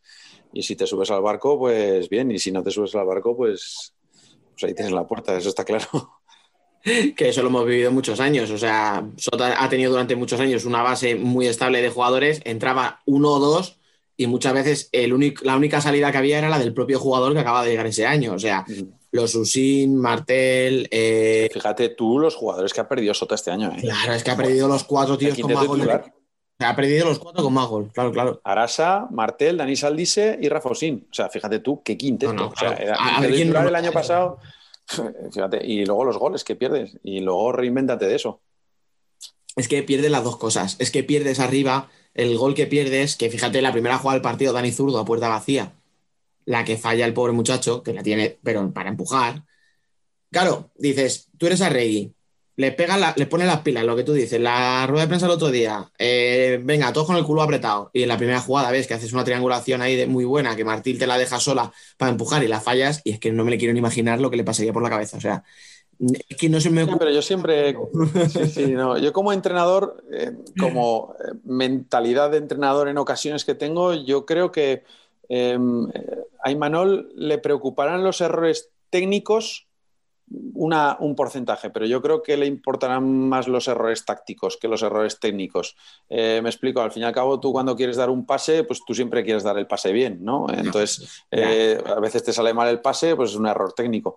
Otra cosa es de concentración, de no estar, de, de que no estés metido en el partido, de la defensa, del ataque, que sepas eh, lo que tienes que hacer en cada momento, que eso yo creo que a los entrenadores es lo que más le preocupa, ¿no? Pues al fin y al cabo, pues quien más querría meter ese gol es Dani Zurdo, estoy convencido. No, claro. Y al que más le jodió, con perdón de fallarlo, es a él. O sea, ni a Imanol, ni a Tatono, ni a nadie, a él. Porque, joder, lo, lo que más quiere un jugador es marcar gol, ¿no? Entonces, eh, hay errores técnicos que, que, muchas veces, pues, pues oye, es que son inevitables. Pero yo creo que hay más eh, por debajo, ¿no? Los, los sí. errores tácticos y demás, pues yo creo que preocuparán más a Imanol. Mm, a ver, si al final es un detalle tonto porque empieza el partido, tienes una muy clara y luego, claro, te pones 0-2 y ahí la cabeza dice, antes he tenido. Pero lo que tú dices, los dos goles son dos fallos defensivos. O sea, en el primero, Wanderson abre las piernas, cosa que a falta, yo creo que no hacen ni niños de 10 años abrir las piernas. Además, se, abrir las piernas y se medio gira también. O sea, sí, porque encima ni la ve venir, quieto, claro. Quieto. O sea, tú tienes que estar mirando el balón quieto y para eso es barrera. Claro, claro, o sea, es que te la meten por debajo de las piernas, que es imperdonable. Pero es que en el segundo, no sé si os habéis fijado, cuando le tira la, la pared a eh, Sergio, César va corriendo con Sergio y se queda parado. Mm. Y claro, llega sí, porque ya da segundo, por sentado, claro, ya da por sentado de que, va a finalizar, de que van a finalizar y no defiendes. Y ahí en el momento que, que tú ya no puedes llegar a tapar la línea de pase, es una regla, vamos, eh, que mm. puede decir Tony, es una regla que en el momento que el portero sale a por el jugador es una defensa individual a muerte del otro jugador y, y, que meta un gol por encima del hombro al portero o por debajo de la mano, lo que sea. Pero el tuyo no puede marcar gol. O sea, eso es impepinable. O sea, tú tienes que seguir con él y a eso es a lo que me refiero. Son errores tácticos. Eso es un error táctico de concentración, de, de que tienes que estar en el, en el partido para que eso no ocurra. Y además esta jugada que te penaliza tanto como jugador, ¿eh? Porque te acumula una falta, te saca una tarjeta y te acaba un gol. Es que es para colgarle un pino, vamos. El error es doble, ya, ya que si lo agarras. Y hacer la falta que no siga. Eso es. Claro, lo agarras, te gana la tarjeta, la falta, pero la jugada se acaba. No, pero es que encima tu par mete gol. Que, eh, como entrenador es, es, es, de cogerlo el pescuezo, vamos. Sí. Ahí promoviendo el juego limpio siempre, ¿eh? es, no, es, competir, le... es, competir, Un agarrón. No, no. Este está bastante bien. Sí, sí. Ríete, ríete, pero esta mañana nos pedías eso. Espera, escúchame, a ver, yo soy el primero que, que, digo, es que te mato, ¿cómo coño haces falta de te agarro, pero no? O sea, sí, sí, sí, estoy de acuerdo. Si no, ese jugador tiene que ir al suelo. A ver, con una fuerza que tampoco le puedas hacer daño, pero agarrón, lo tiras al suelo y ese, o parado y que finalice el otro. Y el tuyo se queda fuera de la jugada. Está completamente fuera de la jugada y es una amarilla y ya está. La que hemos visto mil veces. La chepa. Sergio el que lo hace bien tácticamente, que al final nunca se vence al agarrón ni se queda protestando y sigue la jugada. Y al final lo empuja, él que se lleva el premio. Claro. Era fácil después del agarrón quedarse protestando, mirando a un árbitro qué pasa, que no le deja empujarla y, y continúa en ella. Claro. Tú dices, Dani, tú lo has dicho antes, que mm. hay muchos detalles que parecen pequeños, parecen tonterías. Yo este año lo hablo con compañeros en el colo y lo hablo con Alfonso Rodríguez, mi entrenador, que hay veces que un detalle que parece que tú que no le das importancia es que te cambia el signo de un partido, es que te cambia la inercia de un partido, te cambia todo, es que es un detalle y cuando me refiero a un detalle es un bloqueo bien hecho para que el, el compañero pueda rematar. Eh, pues lo que dices, en vez de estar eh, a esta distancia del defensor, tienes que estar a esta. Y son detalles que parecen tonterías, pero es que en el fútbol sala, en un deporte en el que mm. todo está tan reducido, un pequeño detalle es que es, es, que es importantísimo. y, y y eso es responsabilidad individual de cada uno, porque el entrenador puede hacer que uno juegue más, otro juegue menos, eh, que la táctica sea más o menos eh, defensiva, más o menos eh, agresiva en ataque. Eh, eso lo puedes hacer, pero luego hay unos pequeños detalles que son del jugador, es que son, es que son del jugador y, y, si el jugador está concentrado y el jugador, yo, yo cada vez que juego un partido, mi obsesión es cometer los menores errores posibles. O sea, no intentar hacer los mayores aciertos posibles, no. Restar lo menos posible e intentar no restar en, el partido a, mis compañeros.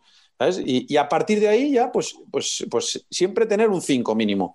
Y a partir de ahí, pues depende del día, habrá un día que tendrás un 7, habrá un día que tendrás un 10 y habrá un día que tendrás, te quedarás en el 5. Pero intentar no ser un 4. Porque es que al fin y al cabo, claro, decir, por lo menos mi responsabilidad voy a hacerla bien, voy a Y esa ha sido mi mentalidad toda la vida. Y yo siempre que me concentro antes de un partido es en eso. En qué cosas tengo que hacer en defensa. Concentrar, pues antes del partido siempre, bueno, no sé, es mi manera de ser, ¿eh? Y ha sido mi manera de ser. El concentrarte y decir en defensa, pues tienes que tener las cosas claras aquí, aquí, aquí. Eh, no puedes perder balones en esta zona, no puedes eh, eh, fallar las contras. siempre tienes que tomar bien las decisiones. No sé, yo creo que un poco de eso, y eso es responsabilidad de cada jugador. Y ahí el entrenador, pues hombre, claro, si tú te preocupas más de tus responsabilidades y evitas que haya tantos errores, jugarás más, seguro, seguro. Porque así tendrás, es más fácil que tengas contento al entrenador.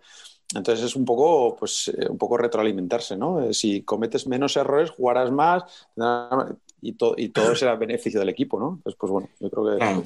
Sí, sí. No, lo que pasa es que lo malo. trabaja poco en el fútbol formativo, ¿eh? Al final la táctica individual se trabaja tan poquito que llega un momento que estás, por suerte, jugando en la élite y no has trabajado táctica individual y esto se complica.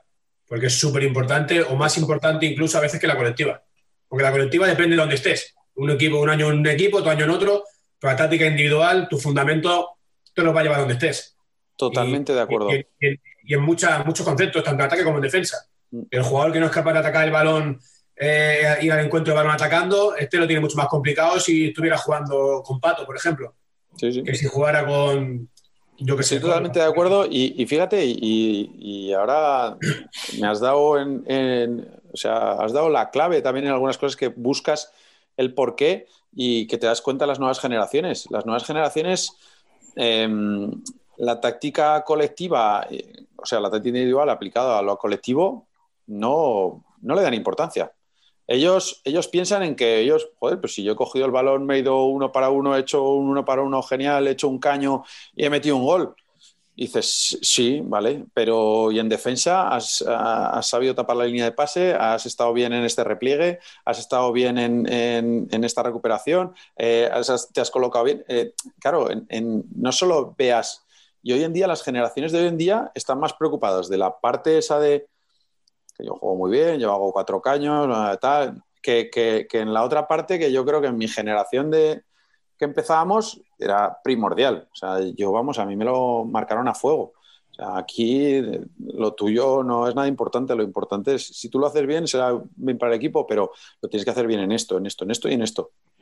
No en lo que tú pienses que está bien, no, no, en lo que dice el entrenador, no en lo que tú te pienses que, que está. Y hoy en día, por eso las generaciones, por eso es que te das cuenta y, las generaciones que resistimos de antes es que seguimos compitiendo y seguimos, sí, y dices, y tienes 40 años, ¿y por qué?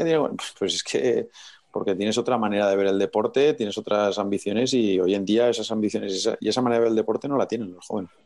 Esto se nota en las nuevas generaciones muchísimo, ¿eh? muchísimo. También es verdad que es que tampoco les exigen, ¿eh? De los 10 partidos de liga que hay eh, a la semana, 8, si no 9, defensa individual, pura, sin cambio ninguna. Entonces tampoco tienen que pensar en defensa nada. Como no piensan en defensa, la- la- la- lo que es la, responsabilidad individual siempre mucho menor. Es simplemente que no seas capaz de defender uno contra uno.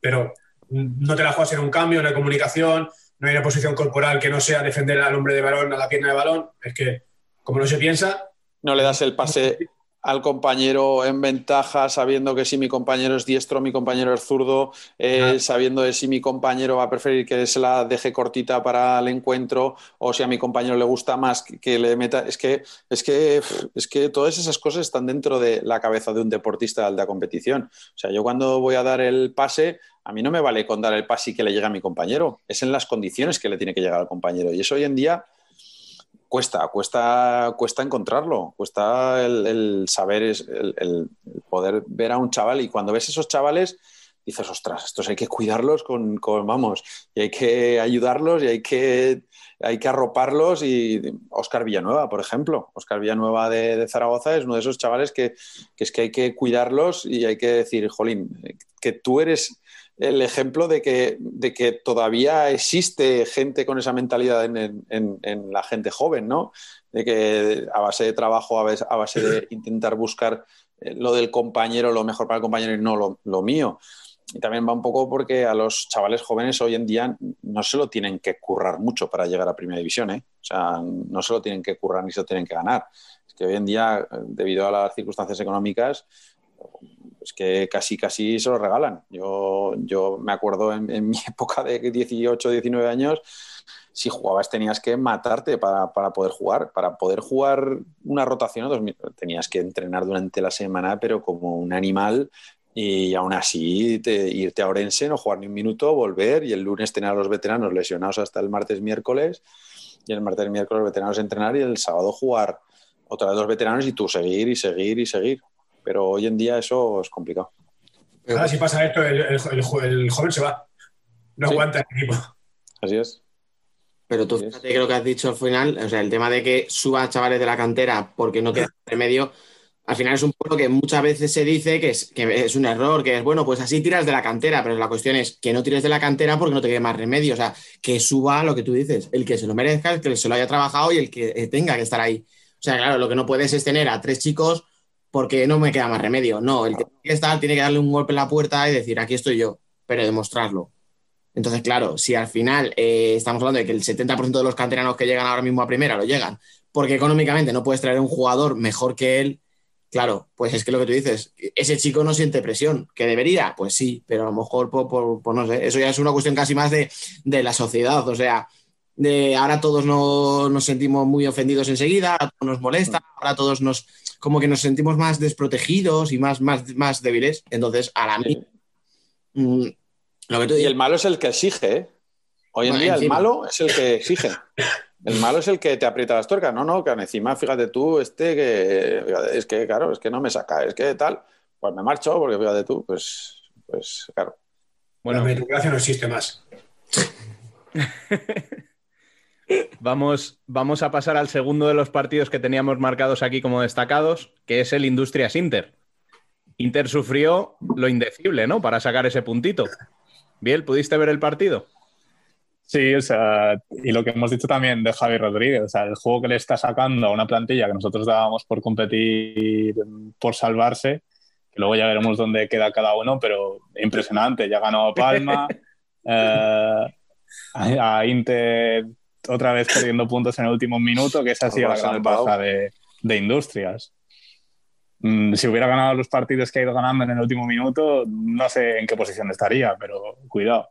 Y de Inter, pues un poco más de lo mismo. Mm, yo les veo parecidos en el- en- a, a Palma, en el sentido de que si no pierden, empatan, y son los únicos que creo que solo llevan una derrota, y al final va sumando y va sumando. Valdepeñas Y- también. Con una Sí, derrota. pero Valdepeñas tiene muy poquitos partidos todavía. Y de Inter, pues nada de. Seguimos con lo mismo. Yo, sinceramente, bien, si fuera interista, estaría bien tranquilo, total confianza, plantilla muy jo- o sea, joven y nueva, y a seguir trabajando. Sí, yo creo que el objetivo de Inter ahora mismo no es a corto plazo. El objetivo de Inter es conseguir que esa gente vaya dándose cuenta de que realmente tiene potencial para jugar en Inter, que se lo vayan creyendo, que se vayan haciendo cada día mejores jugadores y vayan creciendo cada día más, con ayuda de los jugadores ya contrastados como, como Pito o, o, o Ferdrasler o, o Boyis, ¿no? que ya están más contrastados, pues toda esa gente que, que acaba de llegar a un grande, bueno, incluso Eric Martel, que tiene la experiencia de haber estado también en el Barça, pero con otro rol al que tiene ahora, pero que ellos vayan dándose cuenta de que realmente son, son el futuro de, de- un equipo que tiene que marcar pues, más adelante pues, eh, una buena época. Ya no sé hasta qué punto, si eh, tanto como la época de Ricardinho, Ortiz, Ribillos y demás, para ganar Copas de Europa, pero sí para intentar ser pues firme candidato cada año a ganar las ligas, eh, sí o sí. O sea, y, aún así, fijaros el- el rendimiento que saca Tino a las plantillas, que a la larga va a ser, va a ser muy bueno. Hay jugadores ahí jóvenes con un futuro increíble. Juan Aldise, Lucas Trípodi, eh, Cecilio, pues, eh, Eric Martel, eh, más, más los jugadores que ya contrastados que ya tiene, como Pola, pues Pito, Borja, que fíjate tú, la plantilla que estamos hablando. Y, y bueno, y de industrias, pues hay que decir del mito, ¿no? El mito es increíble. Era un competidor nato que ganaba partidos él solo y ahora les está imprimiendo ese gen ganador que tiene a su plantilla. A mí me encantaría, o sea, me hubiera encantado, me encantaría estar simplemente una semana eh, siendo entrenado por Javi Rodríguez y poder ver eh, lo que les dice dentro del vestuario, porque tiene que ser un espectáculo. Lo conozco personalmente, de haber jugado con él en la selección y de haber competido muchos años contra él, pero, pero el, el- dentro del vestuario tiene que, ser, tiene que ser la hostia. Y aparte luego en el día a día, pues yo creo que también, porque yo creo que se mete con ellos a jugar, está porque lo ves en, en las redes sociales, ¿no? Entonces, eh, yo creo que tiene que manejar el vestuario, que es una delicia. Y, y luego eso se refleja en el campo, porque los jugadores van a muerte. Con lo que, con lo que él les diga, o sea, como si les dice, mira, os tenéis que pegar contra esa pared 10 veces seguidas. Y los jugadores se van a pegar 10 veces porque creen en él. Y cuando un grupo cree en su entrenador, pues, pues eh, el techo, eh, no hay techo, es que va para adelante, ¿no? Entonces, eh, pues eso, para mí sería un, hubiera sido, hubiera sido un, un lujo el poder ver, o, incluso verlo algún día por agujeri- algún agujerito, que hagan un inside de esos en, en el, en ese, que, que tiene que ser una gozada. Es que, pues eso, que uno se alegra de, de que a la gente como él le, le vaya bien. Mm. Sí, hombre, sí. Sí, al final el problema en industrias es lo que hablaba de los últimos minutos. O sea, se está desangrando por ahí. O sea, porque claro, tú le sacas un empate a Inter y a priori, buen resultado. Pero claro, y vas 3-1 y te vuelven a empatar a falta de 12 segundos. Ganas en el Palau, ganas en Somos, pero luego te llega la UMA y también te quita puntos. Es que, o sea, fijaros, que está con 16 puntos, que es que está igual que Fútbol Hemos en Zaragoza, que Burela, que Peñíscola, que Sota. Creo que Betis también tiene los mismos puntos. O sea, es que no hacía falta ganar todos los partidos que ha empatado a última hora o ha perdido a última hora. Con que hubiera sacado un par de ellos, es que estaba destacado. Es que a lo mejor tenía cuatro puntos de ventaja ahora mismo. Y estamos hablando Estaría con Jimby, más o menos. Ahí, pero yo creo que ahí se ve lo que consigue tapar Javier Rodríguez. O sea, esa falta de experiencia según qué jugadores, pues obvia- eso es mm, estar curtido. Y al final, pues tienen jugadores muy jóvenes con poca experiencia y es el precio a pagar. Mucho creo que están haciendo. No, no, no, si yo no le quito ningún mérito, ¿eh? Que, No, no. que, que- que te queda la cosa de decir, joder, si es que son segundos, o sea, pero literal, segundos, que por segundos Sí, podías sí. tener, en vez de 16, 20 puntos y estar, mm, pues eso, destacado en el octavo puesto, o en el quinto, o en el cuarto, o bueno, pues donde, donde corresponda cuando se jueguen todos los aplazados, porque ahora mismo no- es imposible saber cuál sería su puesto real, pero ¿qué, qué es eso? O sea, que estaría mucho más cerca. Pero bueno, por ejemplo, lo que tú dices, el 3-3 al final es un desajuste ahí en el ataque de 5 que están Cali y Corso al lado y ninguno de los dos va a Cecilio. O sea, al final son, volvemos a lo mismo, o sea, es un detalle, pero claro, o sea, hay dos jugadores cerca de Cecilio, pero Cecilio recibe solo la frontal del área. Entonces no puedes, cuando estás de 5, tener a dos defensores y que ninguno de los dos vaya. Pero es que si como son los otros dos goles, al final el de Bruno es un pase. Tampoco es que sea una maravilla de pase, o sea, que decir, no es que digas, joder, abro todo en líneas de pase. No, no, es un pase sencillito y coge el balón y tiene 10 metros para encarar a Mario Almagro y pensar por dónde la va a el defensor en vez de correr hacia atrás hubiera corrido en horizontal, corta el pase fácil, que, que es una regla también, ¿no? A la hora de replegar, no hay que replegar hacia atrás, hay que replegar hacia el medio, ¿no? Para que el pase, si tiene que entrar, te entre por fuera. Al fin y al cabo, pues sea el, el tiro más, más angulado, ¿no? Pero, pero bueno, el entrar el pase es que el pase raja toda la defensa y se planta solo delante del portero. Yo es eso. Y lo de Inter, pues es que decías tú, Nano, o sea, que, es, que tiene un proyecto de futuro, es que casi, casi ya es un proyecto de presente. O sea, el año pasado nadie contaba con ellos en los playoffs. Venga, puedo aceptar que no fueran los favoritos, pero claro, al final ganaron. Entonces, si todavía quedan ganas de que este año no se les tenga en cuenta, pues es que no hemos aprendido nada. No lo digo por ti, ¿eh? digo porque hay mucha gente que sigue diciendo que tiene jugadores de media tabla, que es que con eso no se puede ir a ningún lado, que bueno, que ya veremos. En el momento lo que dice. No, yo- a ver, jugadores de media tabla, no, a ver, sí. No, no, te digo cosas que yo he escuchado. sé. Sí, sí, sí, Sí. No, no, ya, ya sé que no dices que yo lo haya dicho, no. Que, que mucha gente puede pensar eso, pero es que son jugadores que, bueno, que en el futuro van a ser, vamos, van a ser los que sienten cátedra en la liga, eso sea, está clarísimo. Y, y bueno, pues eh, la filosofía de Inter fue rejuvenecer la plantilla y, y mirar más al futuro, pero, pero, hombre, obviamente sin, sin dejar de lado el presente, eso está claro, que, que yo es lo que auguro, que creo que es una plantilla que de aquí a cinco años puede, puede ser muy importante, porque, pues bueno, pues de aquí a cinco años, pues el Barça eh, será una plantilla pues, con bastante edad. Eh, Ferrao ya tendrá bastante edad. Aicardo, no sé de aquí a cinco años si seguirá. Esquerdiña igual. Pues es una gente. eh, Daniel, pues son gente más, más veterana, ¿no? Sin embargo, tú te fijas en las plantillas y. Ostras, es que la de, la de Inter son chavales de 21, 22 años que ya llevan eh, experiencia y años en la liga y que, que, bueno, pues eso, que les quedan por delante pues, pues un montón de años. Sí, luego hay un deta- detalles. O sea, a mí Tino, por ejemplo, me gusta mucho cómo, cómo piensa, cómo enfoca los partidos y me gusta que es valiente. Eh, él había decidido a lo mejor que ese partido Herrero tenía que descansar, no puede viajar Alex, pues le das el partido a Jesús García. O sea, lo mismo a lo mejor Herrero estaba tocado y por eso no puede jugar y me tengo que callar, pero, pero él decidió que ese partido no lo iba a jugar Herrero y no le importa que no esté el segundo portero. Tiene que tirar del portero del, del tercer portero, tira del tercero. Eh, tiene que tirar de John en un momento dado y el chaval tiene un problema, no importa, le vuelvo a poner. O sea, que me gusta por eso, porque él va para adelante con lo que, con lo que, con lo que quiere y con lo que tiene. O sea, y no, no, otro entrenador a lo mejor es un poco más amarrete, ¿no? Y dice, bueno, vamos a sacar aquí a los veteranos, que me saquen las castañas del fuego. Y no, o sea, es lo que tú dices, él tiene un proyecto de, de futuro y quiere que ese proyecto crezca. Lo que, lo que estamos viendo con Raya, por ejemplo, o con Bruno Jacobino, es que, es que son jugadores completamente distintos a lo que eran el año pasado. Mesitino ya venía con Mili antes, después de la que sufrió el año pasado, tiene una Mili gorda, ¿eh? Para atreverse a poner al tercer portero sin problema, ¿eh? Así que esto, la verdad que sí, sí, está, como tú dices, es de, es de valientes, pero que el- se está haciendo notar su mano también, ¿eh? Hay que darle tiempo. El año pasado se le criticaba mucho, pero creo que era el que menos culpa tenía, ¿eh? Porque al final se comía marrón tras marrón, la negativa de Ricardiño, la negativa del otro, la lesión de Pola, iba intentando sobrevivir. Y al final, sobrevive no, que al final es campeón. Y ahora un equipo nuevo, nuevo entero, que tiene que empezar de cero con ellos. Es decir, que él tiene, para mí, yo me lo meto mucho más como entrenador, y para mí tiene mucho mérito. Aun teniendo mucha experiencia como él tiene, ¿eh? hay, que, hay que tener esa templanza y, y esa paciencia. ¿eh? Luego también ha estado de chapó en cada rueda de prensa. Así que podía haber perdido los nervios en cualquier momento y haber dado un golpe a la mesa, haber dicho no me toquéis más las pelotas hablando en plata. Y ha aguantado carro y carreta. Así que de momento la lección ha sido buena. Y además las comparaciones van a ser siempre odiosas.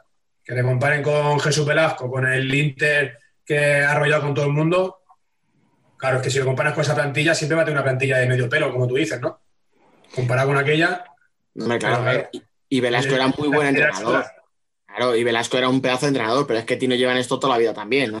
Es que si uno tiene experiencia, el otro tiene más. Eh, pasa que, claro, comparar a Ricardiño en su plenitud, a Ortiz en su plenitud, eh, a Gadella como estaba hace dos años, claro, es que no sería justo con nadie. O sea, quiero decir, ahora cualquier jugador con esos siempre va a ser injusto, porque es que estamos hablando de jugadores que son prácticamente únicos. Es como si, pues decías tú, Nano, dentro de cinco años, a ver, Ferrao, pues hombre, sí, es como si dentro de cinco años el pivot que esté en ese momento sustituyendo a Ferrao o quitándole minutos, decimos, ya, pero es que no es Ferrao, no nos ha jodido, o sea, es que, es que Ferrao te sale uno cada 10 años, o sea, y no pretender que siempre lo tengas tú, o sea, al final esos jugadores, joder, son únicos.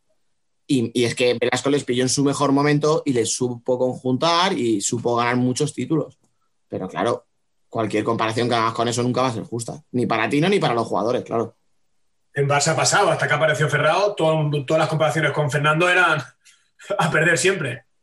Por ejemplo, fíjate, y fíjate el tiempo que ha tenido que pasar. Claro, han pasado 10 años hasta que apareció Ferrao y ha dicho, ahora sí tenemos el nuevo Fernandao, ¿no? Por decirlo de alguna manera. Entonces, al final, comparar generaciones es muy complicado. Es muy complicado. Nano lo decía antes, ¿eh? con los jóvenes, ¿eh? Ahora seguramente el 90% de los jugadores de la liga no jugarían hace 10 años. No jugarían. No tienen ni las plantillas seguramente, ¿eh? Yo el otro día no sé con quién lo hablaba, que yo dije, joder, nací 10 años antes. Me cago en la mar. Si hubiera nacido 10 años después, no, ahora con 30 años, me cago en la leche. Ay, Es que, es que, mire, es que, la plantilla. O sea que si me pongo sería tiempo de debutar en primera. Yo creo que, yo creo es que, sí. es que yo me acuerdo de antes que había unas plantillas de, de- pero es que te ponías a hablar por un equipo que se te pone en la cabeza, Azcar Lugo, me acuerdo del Azcar Lugo, Es que, es que tenía una plantilla de- con Fernandinho, que si estuvo Lorente, que si estuvo tal. Pero es que luego, eh, ¿te acuerdas de Polaris Cartagena? Es que Polaris Cartagena, aquel año Polaris, el Pozo, Inter. Es que fíjate tú, o sea, yo me acuerdo que, que Inter estaba Daniel Marquinhos, Schumacher, Orol, eh, todos estos. En Polaris estaba Manuel Tobías, Torras, eh, Marcelo en su plenitud. eh, eh, Sí, sí, eh, Valo, bueno, eh, eh, o sea, increíble. Y, y luego, pues estábamos nosotros, que yo me acuerdo que aquella, aquella época, cuando estaba Polaris, estábamos Benicarló y con Benicarló nos plantamos quintos en Liga y jugamos el playoff contra Polaris. Y fuimos allí a Polaris y, claro, obviamente nos ganaron. Pero, pero es que veías todas las plantillas y luego veías Santiago, eh, lo veía de Santiago, pues estaba Siso, eh, estaba Miguel también. Es- es-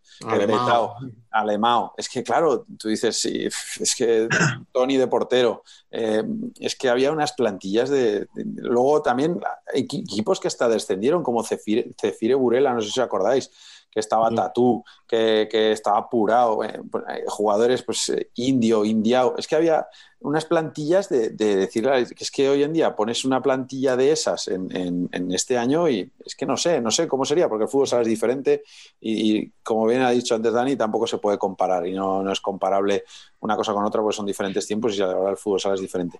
Es que las Pero- plantillas tan grandes, ¿eh? tan buenas. ¿eh? Que, Me contabas con, con Navarra, que está en primera, con Pasariño, con.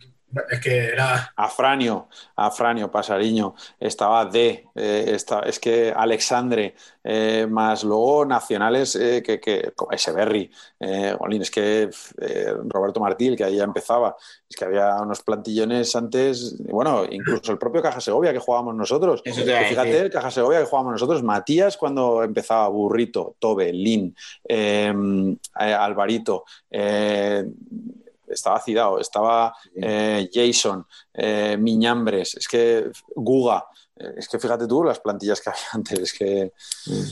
que- Todo enano. Cualquier ¿Cuántos chavalitos había ahí? Tenías a un chavalito que era burrito, a otro chavalito que era Matías, y mira lo que han sido y lo que son, lo que ha sido Matías y lo que es ahora mismo burrito. O sea, tenías dos chavales. Es que en aquella época tenías un chaval o, o dos como mucho, y porque realmente tú veías que esos eran máquinas. Es que el resto era todo gente veterana y tal. Hoy en día te pones a mirar plantillas y bueno, tampoco quiero personalizar, pero claro, empiezas a analizar y dices, ostras, es que esta plantilla, pues hay tres, cuatro chavales en esta, tal. Entonces, pues es que ha cambiado todo bastante. Pues yo en clave Inter debo decir que saco mínimo tres cosas positivas de este partido. La primera es la vuelta de Pola y de, y de Trípodi, que son dos jugadores que le van a hacer mucha falta al equipo. Sobre todo por. La segunda, sí. La segunda, el ver que el equipo es capaz de reponerse a ir ganando, que te remonten y seguir compitiendo hasta el último momento y no tirar el partido, que fue lo que me sorprendió el otro día de Jaén, por ejemplo. Y la tercera es la irrupción de gente que el año pasado no estaba contando o no parecía que se había quedado en el camino, tipo Raya, tipo Bruno, tipo... Y que este año la verdad es que están dando muy buen resultado al equipo. Yo por ahí, eh, esas tres cosas hay que, hay que tomarlas como algo positivo. Luego el resultado, pues bueno, pues has sacado un punto en, a falta de 12 segundos. Date con un cantito en los dientes que no te ha sido de vacío. Escucha, lo que hablábamos de industrias, pero a la inversa. O sea, al final eh, está todo Sí, sí, tan sí. igualado que si puedes sacar un punto de una derrota, va a ser. O sea, sí, obviamente, qué tontería he dicho, ¿no? Un punto mejor que cero, vale, sí. Pero que eh, un punto puede ser clave. O sea, que hay otros años a lo mejor en los que eh, eh, podía llegar Inter primero y acabar la, la liga, segundo el Barça, siete puntos menos y diez puntos por debajo estaba ya el pozo. Pero es que este año no, es que este año va a estar todo en un margen tan pequeño de puntos que este empate luego te puedes acordar tanto para bien en el caso de Inter como para mal en el caso de Industrias. Entonces esa actitud me parece fundamental, vamos. Inter va a jugar siempre con el escudo. Al final, si los niños, eh, por llamarlo de alguna forma, eh, eh, ellos quieren estar a tope, el escudo siempre va a competir. Al final, cuando te enfrentas a Inter, hasta el final es Inter. Da igual la plantilla que tenga. Entonces, el otro día, al final, el escudo también manda y, y el, el rival tan jovencito como Industrias, ¿vale? Al que yo sí que le tengo mucha fe, ya lo he dicho otros días, porque los conozco bien. Y por eso me reía antes, por el gesto que le hacías a Biel. El- lo que pasa que esto al final, los minutos finales son difíciles, ¿vale? Al final, tú antes decías, eh, se quedan mirando Corso y Khalid, ya, pero es que el otro es Uri Santos y no recuerdo quién sería el cuarto, pero es que igual tiene una media de 19 años, 20 años. Entonces, bueno, es difícil. Es una jugadora que yo creo que también tiene un poquito de suerte porque es un chute que rebota los pies y le cae al pivot dentro del área y luego Cecilio pues lo hace pues, de escándalo, ¿no? Pues en esa zona es un jugador que hace mucho daño. Pero el juego del partido, por ejemplo, se, ve muy, se vio muy buen juego. Yo también conozco bien a Javi, conozco bien a la plantilla y, y les va a pesar esto, los minutos finales, ¿vale? Salvo que ellos sean capaces de en algún momento ir en el marcador, que tampoco tienen ese jugador de 40 goles, ¿eh? Pero sí que es verdad que van a tener 10 jugadores de 10, de 10 goles cada uno, porque el juego colectivo sí que está muy presente. Pero al final hay que saberlo competir. Y otros días ha sido más acierto del rival, cuando ellos han perdido partidos, ¿no? En el juego de 5. Pero ayer, por ejemplo, con Inter, a mí no me parece tampoco un fallo de ellos, ni acierto del rival, más una jugada más afortunada, ¿no? Un chute a las esperadas con 12 segundos, que rebota los pies y queda así medio muerta, más que un acierto del ataque, ¿no? Que a ver, al final el ataque de 5 también hay que aceptar, con lo difícil que es defenderlo. Mm, Yo le tengo fe a, a- a Industrias y también creo que Inter va a competir todos los partidos hasta el final, da igual la plantilla que tenga. Si nos ponemos mañana de verde, nos ponemos el chándal de Dani mañana, nos ponemos y competimos hasta el final también. Bueno. Mira, además, estamos hablando aquí del futsal antiguo. Esta sudadera tiene fácil 8 años, ¿eh? El vintage. Oye, eh, y se nota, escúchame. Está para poca guerra ya. Bueno, y pasamos ya al último partido que teníamos destacado de esta jornada, que es el Pozo Palma. Ese empate a dos, eh, primera parte sin goles y segunda parte en la que casi te matan de un infarto, ¿no, Biel? Sí, un poco.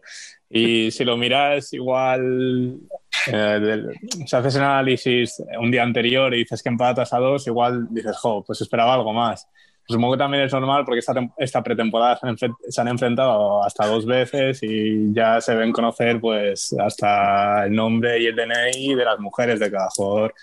Eh, pero bueno, eh, yo la nota positiva que saco sobre todo es lo de Mati. Eh, le estaba costando bastante y mm, por culpa del confinamiento y cuando estalló de la pandemia estaba en la recta final de, de su recuperación de la lesión y arrastraba algunos problemas porque no lo había podido realizar bien y ahora tenía problemas a la hora de coordinar las dos piernas y pues estos dos goles creo que serán claves para que tenga algo más de confianza y además la importancia que tendrá ahora que no que Vilera tampoco está a tope, que tiene problemas musculares. Pero bueno, eh, lo que hablábamos un poco antes de Inter, que si no pierde empata y que ese punto es fenomenal para seguir allá arriba. Además, si no recuerdo más, cre- mal, creo que ha jugado tres partidos seguidos fuera de casa, ¿no? Zaragoza, Jaén y, y, y este de, de Marfil Santa Coloma, ¿no? O, o hubo entre medias Eh, uno de Jaén. Santa Coloma fue en casa, Jaén viene este fin de semana, sí, este fin de semana creo que viene. No, eh, Inter jugó en Jaén hace nada, ganó 0-7. Ah, Inter, ¿no? Inter.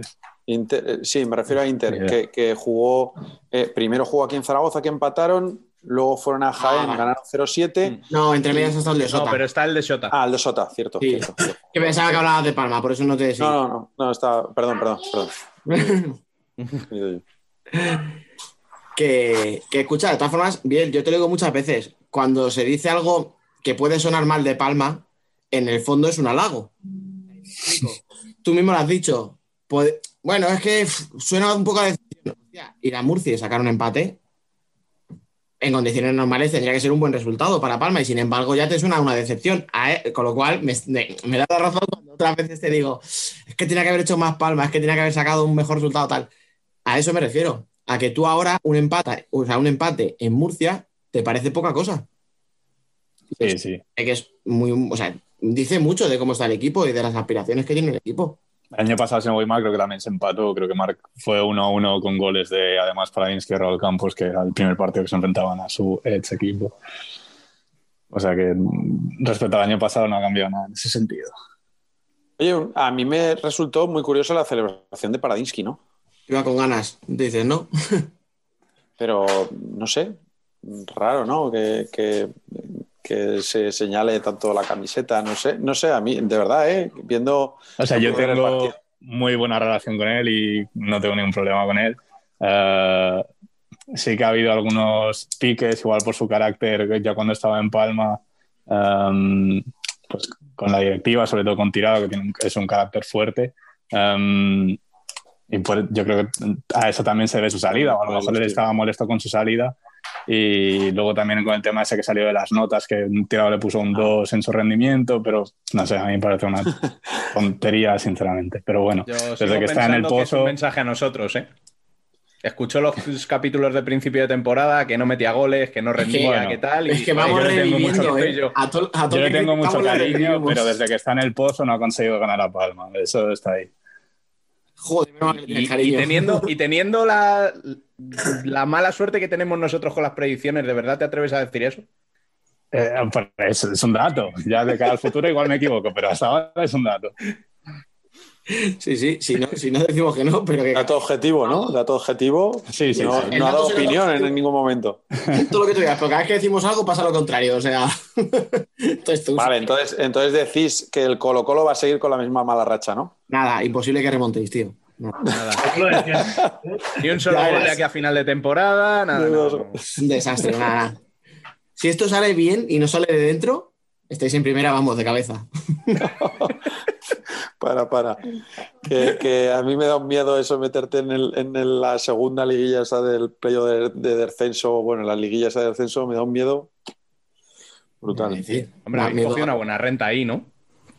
Sí, aún nos faltan dos partidos de la primera vuelta por jugar también, porque los tenemos aplazados y estamos ahí con un partido menos con los de arriba y demás, pero, pero es que la derrota de ayer nos ha hecho mucho daño.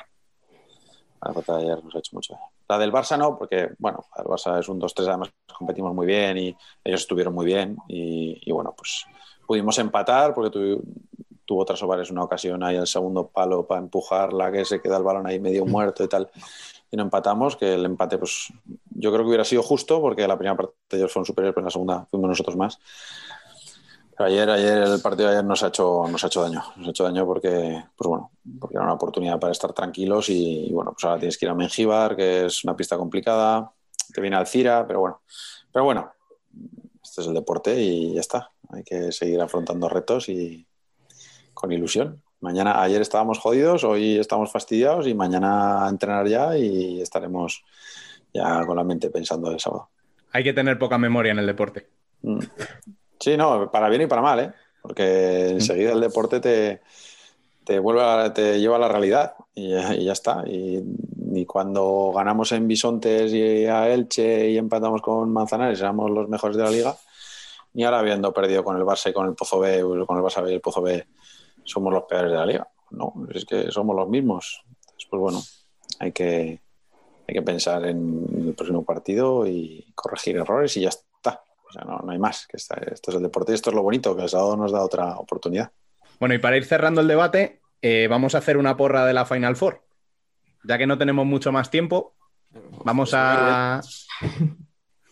¡Qué copa! De verdad. Tenemos las dos semifinales, Betis Barça y Jaén Industrias. Eh, ¿A quién de los dos veis en la final? ¿A, quién, ¿A qué dos veis en la final? Perdón. A ver. Que hablen los Tony, que saben. dale.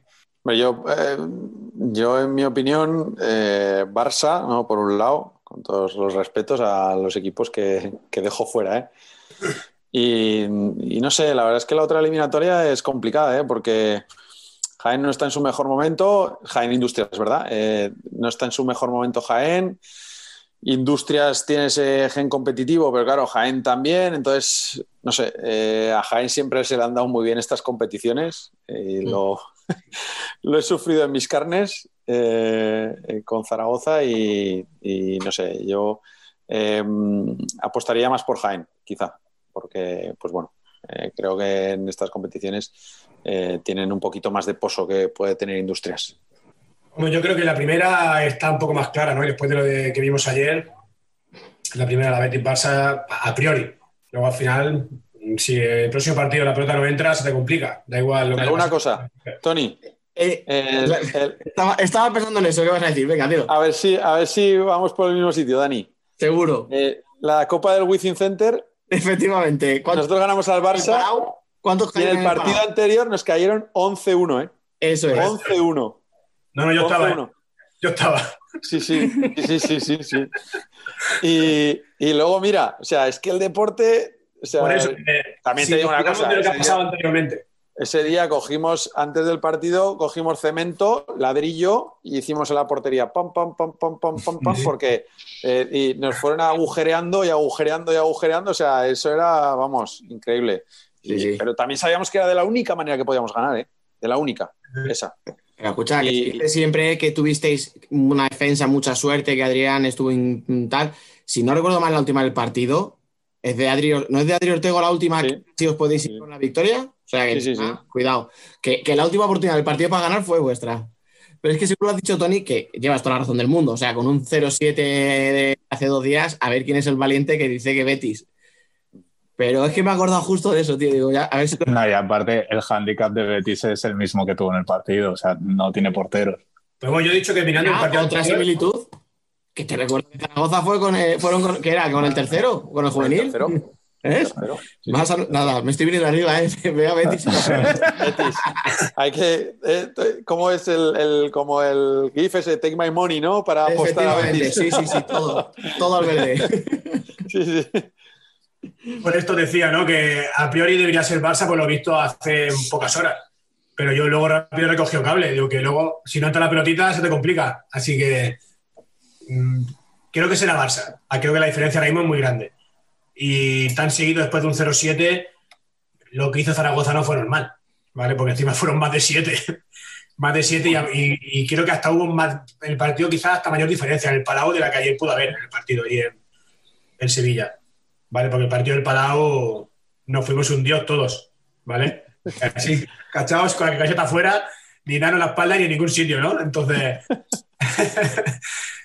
Pero esta creo que es la más clara. La otra. Yo confío en que compita bien en Industrias, pero sí que es verdad que al final el bagaje en partidos tan decisivos lo tiene Jaén. Y si Industria está pagando minutos finales en partidos de liga regular, eh, en un partido, pues lo ha competido súper bien, igual que está compitiendo bien en las eliminatorias de Copa, pero te puede penalizar cuando te lo juegas toda una carta. Entonces, yo por, por, bueno, igual por afinidad voy a apostar por Industrias, ¿no? Que de- también me dará más dinero, supongo, ¿no? Si apostamos de verdad. Yo creo que sí. Pues si metemos 10 euritos a Betis y a Industrias, pues no sé, ojo, ¿eh? A ver, Como nos salga bien una.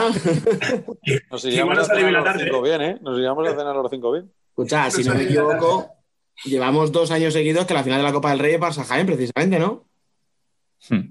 De Cáceres y Ciudad Real. Pues por algo.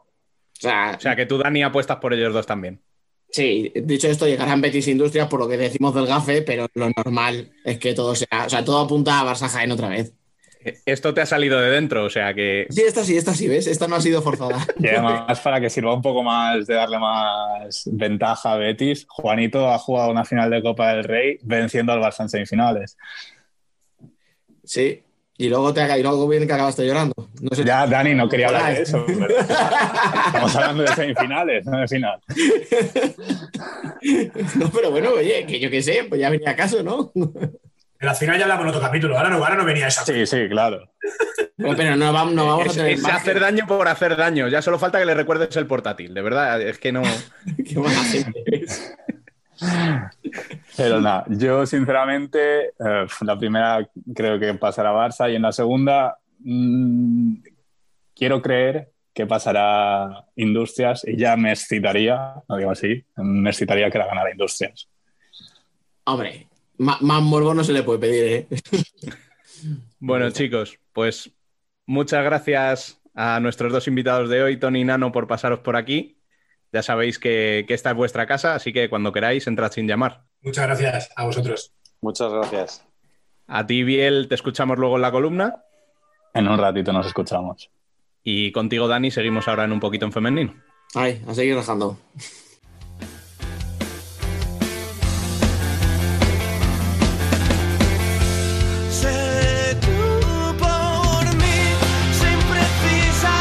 Nosotras también somos futsal.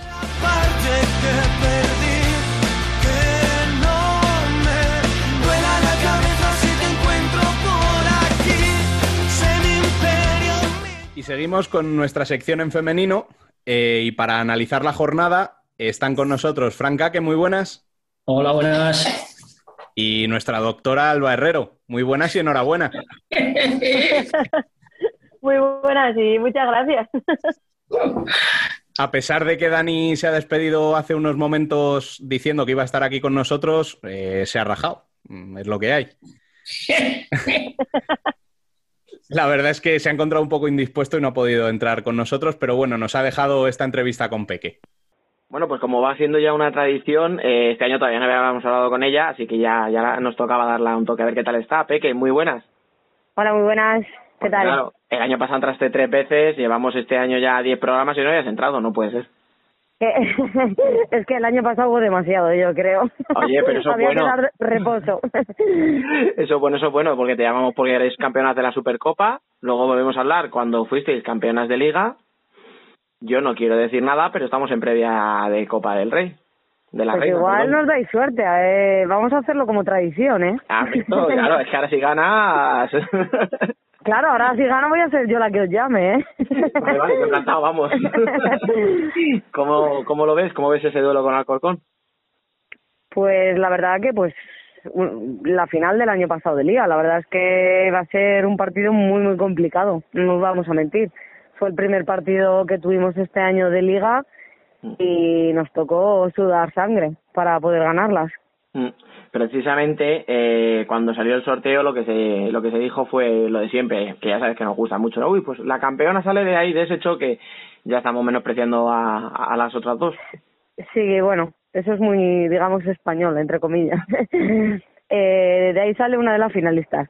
Luego el, el otro finalista será entre el agua y el pollo y yo no sé, pero sé que la ilusión hace montañas y son dos equipos que nunca han ganado una copa y que no nos lo van a poner difícil al que gane de nuestro partido, vamos. Al final, eh, este año Pollo ha empezado muy bien, o sea, está ahí, arriba y está jugando muy buenos partidos. La UA está jugando también bastante bien. Encima os tocaría enfrentaros con, con ahí en la portería con Ana. Eh, no, no sé si. Me vas a decir que no, que, que primero la semifinal, pero no sé si ya has pensado, pues me apetece más Pollo, me apetece más la UA. No, claro que lo he pensado y te diga que no es mentira. o sea. Gracias, gracias, por fin, alguien Sí, sincero, sí, sí, gracias. Sí, sí, sí, sí, lo he pensado y mucho y claro, me encantaría personalmente enfrentarme contra la UA. Al final tengo amigas ahí dentro y, y jugar una final pues contra unas, eso, rivales y amigas y quien se la lleve voy a estar en- entre comillas alegre. Prefiero Sí. llevármela yo, pero bueno. Es- Eso te iba a decir, o sea, prefiero que sea con amigos para ganarlas a mis amigas. Qué bien. ¿no? Exacto. No, pero bueno, vamos, vamos a, vamos a quedarnos en el partido de semifinales contra el Corcón. Ya os habéis enfrentado también este año, o sea, os enfrentasteis en, en Liga, ganasteis por la mínima, os habéis vuelto a enfrentar este año en Liga, allí en Alcorcón, volvisteis a ganar por la mínima. Desde luego conoceros conocéis. Lo que no sé es si esperas un partido tan igualado o incluso más. Espero el mismo partido que nos encontramos el año pasado en, en final de liga. Al final es un equipo muy joven, con muchísima ilusión, eh, que va creciendo cada año a pasos agigantados y eso se va notando. Al final es lo que te digo, es un equipo con muchísima proyección y que lo dijimos hace un par de años que se hablaría de ellas en finales y, bueno, está haciendo así. Yo, como, como además eres muy sincera, te lo voy a preguntar. ¿Qué crees que puede pesar más? ¿El hecho de tener vosotras el favoritismo porque al final sois las campeonas, porque tenéis ahí el palmarés? ¿O el hecho de la ilusión del equipo que, que, que- que está llegando ahí ahora, pues como tú decías, desde hace un par de años, con, con mucha jugadora joven, con, con algún fichajillo? No sé, ¿qué es lo que pesa más? Eh, la verdad es que yo creo que la ilusión mueve montañas, no te voy a mentir. La suerte que tenemos nosotras, pues que somos un equipo que ganó y que seguimos teniendo la misma ilusión de ganar. Que es lo bueno, que aunque vayas ganando títulos, pues eh, sigas teniendo esa ilusión, porque al final es lo que en una final te da ese plus. ¿Y la, y la clave? ¿La clave cuál puede ser? La clave del partido. Pues esa ilusión que no se vuelva a descontrol. Eh, controlar eh, el partido, tenerlo en cada momento donde queremos. Eh, la ilusión es eso, pero tienes que tener control y estabilidad en cada momento en el partido, que no se te vaya a la cabeza, digamos. Y en las finales suele pasar, que el, el querer ganar, el querer ganar te hace perder la cabeza muchas veces y descontrolarte. Entonces, hay que tener un equilibrio entre la sensatez y, y eso, y la ilusión de una final. Y ya para ir acabando, porque precisamente te, te pillamos eh, embarcando ya para, para, para eh, hasta qué punto era necesaria esta mini convocatoria de la selección teniendo los dos partidos, porque al final o vosotras o Alcorcón vais a tener que jugar dos partidos seguro. Y claro, vais, vosotras vais tres, me parece, ¿no? Y de Alcorcón van cuatro jugadoras. Ujú. Entonces, ¿Cómo se vive ahora una convocatoria con la selección sin partido, simplemente con un amistoso, con la sub-21? No, no es un Bueno. necesario. No, no, una convocatoria con la selección nunca es innecesaria. Hay que pensar que tenemos que preparar un europeo, que por tema COVID esa preparación está siendo bastante rara. Y si luego queremos ser campeonas de Europa, eh, hay que hacer estos esfuerzos. La convocatoria, las fechas están puestas desde enero del 2020, así que a nadie le pilla de sorpresa. Como ven, los clubes eh, no han puesto ninguna pega, nosotras las jugadoras mucho menos. Nosotras, es lo que te digo, tenemos objetivos con nuestro club, pero también tenemos un objetivo muy bonito con la selección, que es revalidar el título de Europa. Y eso no se hace entrenando cada una en su casa. No, no, Necesitamos juntarnos y, y debido a- al tema COVID, pues las fechas son las que son. En ese sentido, chapó, porque es lo que tú dices. O sea, no ha habido ni una sola queja, ni una voz más alta que la otra, ni nadie que diga, es que vaya. No, no, eso lo decía yo, obviamente. Claro. Porque yo decía, madre mía, es que ahora se van tres días, digo, y de ahí tienes que ir a Málaga, que no sé ni siquiera si tú vas directa, o sea, si vais con el equipo, no sé, o sea, veía No, mucho no, viaje, no. mucho kilómetro y digo, madre mía, no, no, no, no sí, pero bueno, es lo que te digo. No, es lo que te digo. Al final, si luego queremos decir que somos campeonas de Europa, hay que hacer ciertos esfuerzos. Las jugadoras los asumimos perfectamente. Es más, los queremos porque, lo que te digo, al igual que tenemos objetivos con nuestros clubes, tenemos un objetivo muy bonito con la selección para que luego todo siga creciendo. Porque desde el europeo, no sé si porque ganamos o no, pero todo va mejor. Eh, la federación está apostando por nosotras y eso solo se hace cuando ganas. Es como los clubes. Tú eres muy buena cuando ganas y muy mala cuando pierdes. Pues esto es igual. Y para ello tenemos que entrenar. Eso es verdad, eso es verdad. Ahí, ahí llevas toda la razón, ¿ves? Es importante que hable gente como tú, que sabe tanto y además lo explicas muy bien, y menos gente como yo. no, no, hay que hablar todos. Con respeto hay que hablar todos. Pues sí, nada, pues oye, simplemente eh, que vaya todo bien, sobre todo eso sí, que no haya ninguna lesión eh, ahora en, el- en esta convocatoria con la selección, que disfrutaremos seguro de las dos semifinales y vamos a dejarlo así, que gane la mejor. Exacto. Que sea una copa bonita de ver. Eso sí, eso que nos seguro. van a televisar en la tele y eso es importante. Eso, bueno, y no hemos hablado del horario, pero venga, vamos a pasarlo, que no, que estábamos No, no, rollo, eh, claro, eso ya no podemos. Pues nada, lo dicho, oye, muchísima suerte y, y yo no digo nada, pero si ganáis, acuérdate. me acordaré, me acordaré. Vale. Muchas gracias. Nada, sí, un abrazo. Venga, chao. Chao. Y ahora sí, después de esto, eh, contadme un poquito cómo han ido los resultados en esta jornada. Vale, pues empiezo yo. En el grupo A, Tel, de, Tel Deportivo 1, Fursi 5, Ciudad de Euro, Orense 3, Pollo 2, Peñas Plugues 0 y Leganés 3, Roldán 1. Descansó el viaje a Maguire. Vale, pues por el grupo B, los resultados son eh, Melilla, Pes- eh, Burela 1-2, el Salot y el Intersala empataron a 1, el Rayo Majadahonda perdió 0-4 contra el Móstoles y el Sara Zaragoza ganó 2-1 a la Universidad de Alicante. Y en este caso descansaba el Alcorcón. Bueno, y contadme también cómo va la clasificación en los dos grupos. Pues mira, en el grupo A, primero, para no variar, Fusi, cosa rara. Segundo está el Pollo con 19, tercero Roldán con 17, cuarto Leganés con 12. Ojito al Leganés. Ojito, ojito. Yo ya lo dije la semana pasada. Nada más. ¿eh? Aquí apuntándose medallas, ¿eh? De verdad. Hombre, hombre. Quinto está Orense con 12, que ya está ahí cerquita. Luego ya con 9 está Peñas Plugues, con 6 Amarele y con 1 Cidade y, y Tel Deportivo. Bueno, y por el grupo B, eh, Burela ha recuperado el liderato, que antes estaba en posesión del Torreblanca al ganarle este fin de semana. Eh, Burela primero con 19 puntos y un partido menos. Y Torreblanca segundo con 17, con un punto menos está el Corcón, que esta jornada descansaba. Y con 14 puntos está el Móstoles en cuarta posición. Eh, quinto y sexto está Universidad de Alicante y Sala Zaragoza con 12 puntos cada uno. Séptimo, el Rayo Majadahonda con 7 y cerrando la clasificación, Intersala y Saló Calacán con 2 y un punto, respectivamente. Bueno, lo primero que os quería preguntar es que se está empezando ya a partir la clasificación entre Mm. los cuatro clubes que en principio van a luchar por no descender y todos los demás. Sí. Sobre todo, sí. yo creo que, que sobre todo se está viendo, mm, bueno, te diría que es más en el grupo, no sé, igual más en el grupo A, encuentro esa diferencia. Están Sí. por el estilo. Realmente la bastante historia, a lo que me refiero es a los cuatro que en principio descenderían del segundo, de la segunda liguilla. Hay ya cuatro Sí. equipos que están con eh, un punto y con dos puntos que da la sensación de que lo van a tener muy complicado, ¿no? Sí, sí. Sí. Esos cuatro, la verdad que lo van a tener jodido. La verdad es que los, sí, esos cuatro tienen todas las papeletas, ¿eh? O mucho cambia la cosa porque es, es, la, es la primera vuelta ya. Entonces, o mucho cambia las cosas y, y mejora o, o tienen todas las papeletas de, de descender, la verdad. Sí, es que además, si fuese en el, en el grupo B, es que el, el Sala o el Universidad de Alicante, que sería uno de los dos que se quedaría para jugar por el descenso, tiene 12 puntos ya. Y, el Rayo tiene el Rayo Majadahonda tiene siete, comparado Por con el Salón Calacán que tiene uno.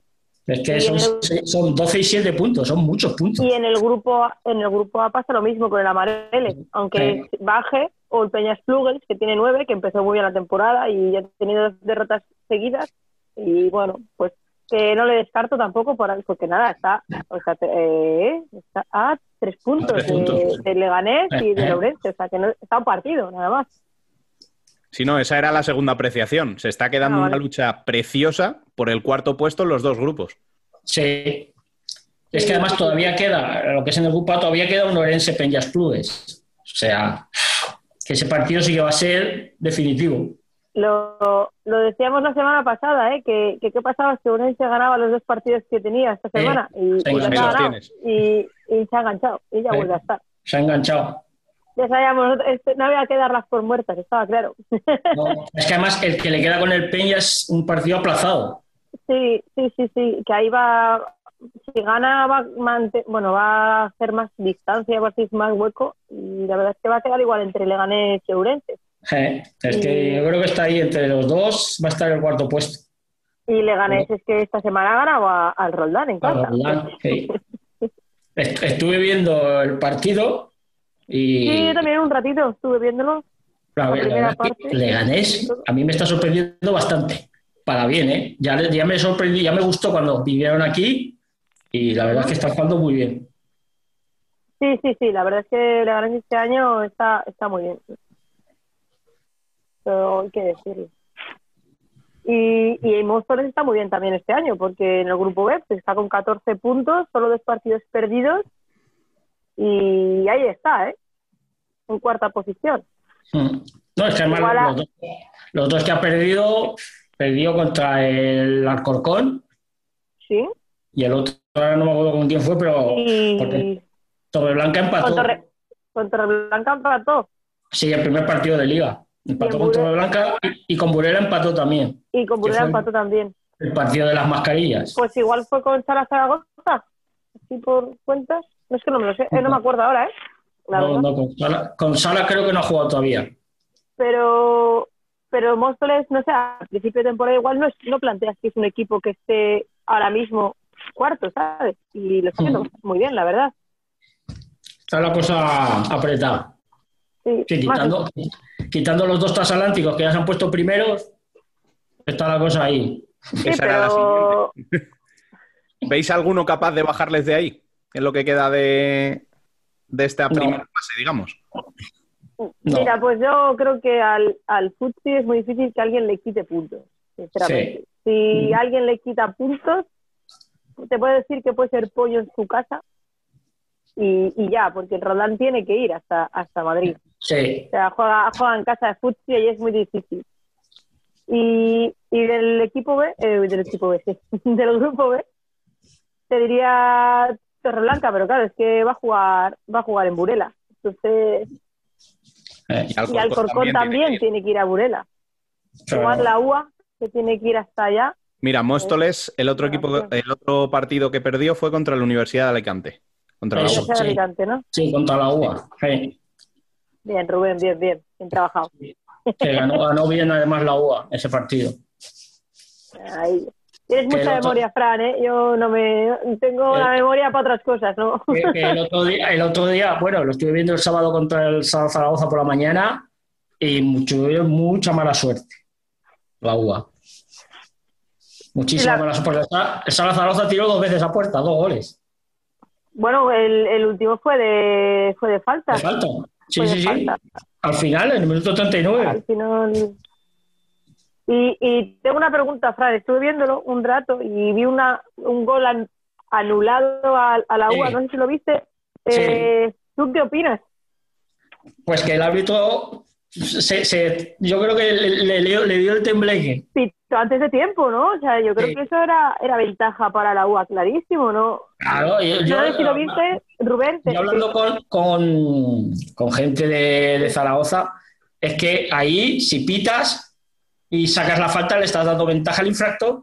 Claro. Que eso, Rubén, no sé si lo viste, pero fue que era una sesión eh, del Sola Zaragoza y, y entonces la tocó Ana de Tallo. Para que no entrara gol. y de la que la sacaba, llegó una de la UA y marcó gol. Y el árbitro pitó.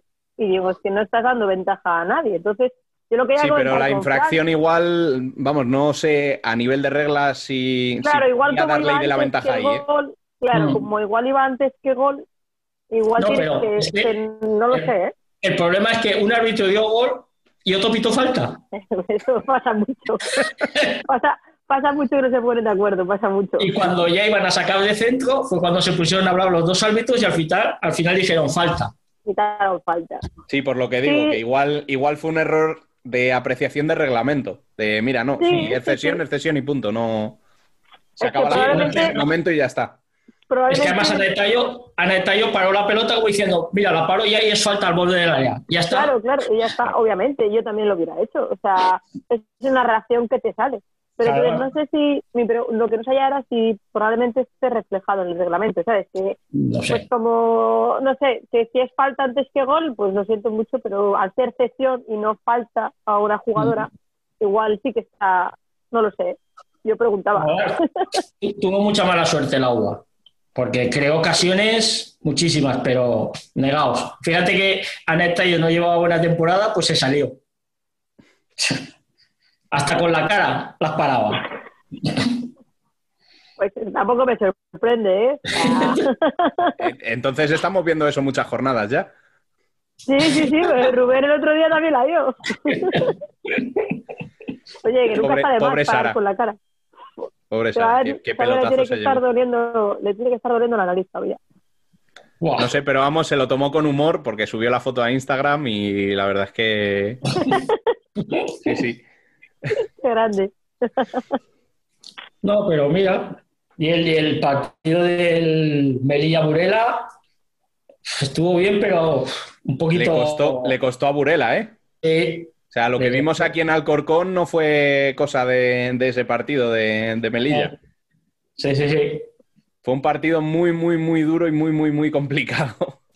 No, no, yo creo que Melilla está, bueno, Melilla está haciendo méritos después de esta, de esta, de estas ocho primeras jornadas para no descartarle para nada jugar el playoff de título. O Sí, pues, pues tienes que escuchar a Marcio, que ellos están, están sumando para no defender. Mira, mira, Sí, pues ya, lo, mismo, ya lo mismo nos dijo Sara el otro día. Pero. No, no, nosotros Ya, nuestro objetivo es meternos en el grupo por, por, la, por el playoff, pero para librarnos del descenso, que no queremos oír hablar de este tipo de cosas. Madre Supongo mía. que quitándose presión, pero la, la historia era... Pero no es hace presión, es realista. Claro, O sea, tiene- tal y como están jugando y cómo lo están haciendo, eh, van a quedar, bueno, deberían de quedar en, la, en, en el grupo de arriba para pelear por el título. Luego, ¿no? ¿o, qué van, ¿O qué pasa? ¿Que en la segunda ronda se van a tomar vacaciones y no van a jugar como lo están haciendo ahora? ¿Cómo va a Porque si juegan como lo están haciendo ahora, ojo. La segunda ronda va a jugar el B. El No el creo, no creo que bajen el ritmo, pero No. sí que es cierto que igual te puedes relajar un poco en el sentido de pensar de, bueno, ya sabemos que esta primera temporada nos hemos quedado en primera y Ya el año que viene temporada, sí. aspiramos a todo. Oh, lo veo complicado. Pero, pero vamos, viendo cómo juegan, a mí me extraña que, que sean capaces de bajar ese pistón que, te, que les Esa competitividad que tienen además. que no no, No, yo no, aparte- no luchando por un valor. todo lo que está, todo lo que está metiendo ahí el tío, que sigue fichando gente. Es que, Es flipante. O sea, yo de verdad. es que se parece al por ahí World, pero femenino. Esperemos que no acabe igual. No, esperemos, a ver, por eso digo, a ver, a ver lo que le dura las ganas de, de invertir. Vamos a ver. Pues, de- yo creo que dependiendo igual de, de lo que lo que rente esta temporada. Porque si no le renta, te- igual se digo- tienen que igual sí se tienen que plantear ese, ese playoff por el título para que le rente todos los fichajes que están haciendo. Que está muy bien el discurso de nosotros venimos a salvar la temporada, pero con todo el dinero invertido detrás, igual tu discurso tiene que ser que yo aparte que salvar la temporada, he venido aquí a ganar. Porque Claro, es que estás ahí. un equipo para eso. que estás ahí. A mí que diga lo de salvar la temporada, eh, Carlos Valero de Intersala, vale, lo compro. Pobre Carlos. Qué difícil Porque- lo van a tener este año. Buah, Sí. complicado. Qué complicado. Pero, Yo bueno, ganar, ¿eh? En Ha Alicante. sacado, ha sacado un empate en Alicante que es, es- Sí. es fuera de casa. No es la mejor opción para ninguno de los dos. Es peor- No. la- el resultado es peor para el Salok que estaba en casa. Sí. Para el Inter ni tan mal que estaba jugando fuera. Porque Hombre, si luego le vuelta, rascas los tres puntos aquí, desde luego. Exacto. luego sí. no, no está mal. No, te- Si la no granja son es, capaces de ganar. ya no es mal punto ese allí Exacto. en Alicante. Es buen, es buen resultado. Vamos a ver. Pero complicado va a tenerlo, porque los otros ya se escapan. Sí, sí. Seis sí, sí. puntos, nueve puntos, doce Sí. puntos, son muchos. Si suma, es como, por- yo lo veo igual un poco como Amarele y Majadahonda, cada uno en el grupo. En plan, hacer puntos todos los que pueda ahora para que en la segunda ronda Claro, mira, lleguen con esa ventaja contra, contra el Telde, el Cidade o el Salok y el Intersala que tienen uno y dos puntos. exacto. Es que yo creo que si Amarelle o, o el otro suman, ganan uno o dos partidos más, están salvados. Yo creo que si ganan No dos sé, no sé si salvados o no, pero lo tienen bastante de cara. Sí. Exacto. Es, que es lo que nos decía Carlos Valero. Si en la segunda fase no vas a sumar, tienes que sumarlo todo.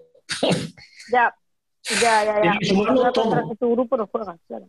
Claro, Claro, es que son 10 partidos. Es que. Sí. Sí, sí. Tiene que sumarlo todo para salvarse. Es que va. Por eso te digo que si Amarelle o Lense o el o le suma, ganan dos partidos más, o el Peñas Clubes, yo creo que están prácticamente salvados. Sí, sí. Porque No, no, veo, que no veo a Telde, Cidade ganándolo todo. no, no, no, no, no. no. No, además veo- yo veo muy bien a Marele. Es que sie- siempre lo lo- desde el principio de temporada. Me parece que juegan muy bien. Que no les acompañan los resultados, pero que tienen una idea muy clara, que la hacen muy bien y que yo creo que ahí van a sacar puntos. Es que con, con los de abajo es el que mejor está. Sí, sí, sí. sí. Es que es el que mejor está, porque ayer aquí el Fusi 1-5 fue al final de cuando se fue, pero porque jugó a medio gas. O sea, Bueno, pero igual, hay, igual hay algún entrenador que me mata por esto que voy a decir, pero igual lo que se nos queda es una segunda parte de temporada muy descafeinada por el descenso. Sí, sí, yo estoy de acuerdo también. Lo hablábamos ayer en la grada con varios entrenadores de aquí que la segunda, la segunda fase va a ser va a ser duro de tragar. Claro, es que en el momento en el que cualquiera de los cuatro que están abajo no ganen sus dos primeros partidos de esa Ya fase, está. adiós. Ya está. abajo. Ya está. Y Sí, sí, luego defendido. ganes tú jugar seis partidos más. ¿O Sí. cuántos? Ocho, perdón. Es que es eso, en cuanto no ganes los dos primeros, ya estás sentenciado. Que es lo que hablaba después con Cristina, la entrenadora del al final del partido. Que están compitiendo bien, están, pero no, lo- no suman los puntos que, que tienen que haber sumado en la primera vuelta. Claro, es que el problema es que te vas dejando puntos. Y, y al principio, el primer partido, dices, bueno, me he dejado puntos, vale. Pero es que al final dices, es que estos puntos no me los tenía que haber dejado. Y son puntos que Claro. en casa tienes que ganar. Acaba la primera vuelta con un punto. Un punto, un punto, y cuando María lleva seis, Peñas Clubes Ya. lleva nueve. Es Que va. Son tres partidos que tienes que ganar y que ellos pierdan. Porque ya no es que tú ganes todo, es que nosotros tienen que perder. O sea, que va.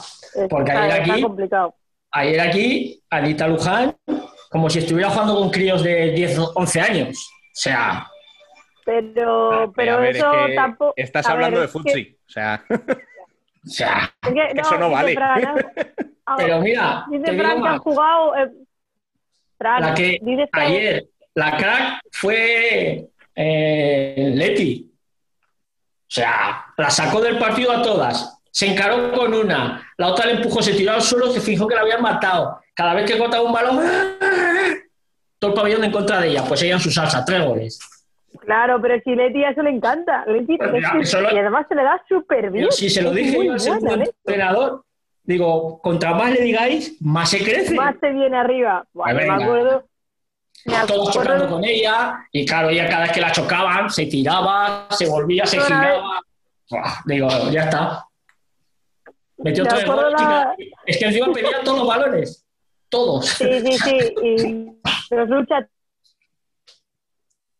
todos. Y le encanta, ¿eh? O sea, es que es brutal. Ah, Cuando, cuando más te calientas, más está en su salsa y más le gusta y más se viene arriba. No, no. Y, y para adelante. Ya te digo, entre ella y Anita Luján, porque Anita era, o sea, le daban el balón, estas iban a presionarle, la pisaba, se giraba, la otra, y- pero la esperaba que la defensora se le pusiera delante otra vez, la volvía a pisar y la volvía a girar. Digo, si está haciendo lo, lo que quiere. Fran, eh, Fran, es que me estás hablando de Leti y de Alinta Luján, es que no nos sorprende a nadie. O sea, Claro, es que- me- claro, es que lo estás diciendo como si fuese una sorpresa, pero no, no, tío. En plan, en plan, me has dicho antes, no, es que el Futsi jugó eh, a otro ritmo. Digo, Sí, o sea, llegan a Roldán, llegan a Leganés, llegan a Urense y hacen lo mismo y te sorprende que lo hagan contra el Telde. No, lo que, lo que Claro, tío. Lo que yo esperaba, mira, hicimos una apuesta cuando entraba al pabellón con un entrenador de aquí de territorial y me dice, ¿cuántos caen hoy? Le digo, cinco mínimo. joder. Fran, pero no puede ser así. No, no, pero Siempre estábamos hablando en el sentido- y él me dijo, él me dijo que caían más de cinco.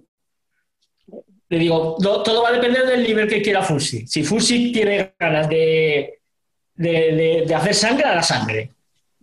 Según cómo se han levantado, ¿no? En plan, bueno, oye, a ver, ¿cuántos metemos? No, la verdad que, a ver, el Telde, la primera parte le plantó cara, porque eh, la presión, quitando a Anita Luján, a las demás a- las presionaba bien, se cerró bien, no llegaba a la portería de, de, de Vane, pero ahí atrás, tranquilitas, cerraditas, pero claro, la segunda ya les debió de echar bronca el Andrés en el vestuario y salieron que a, a dos toques.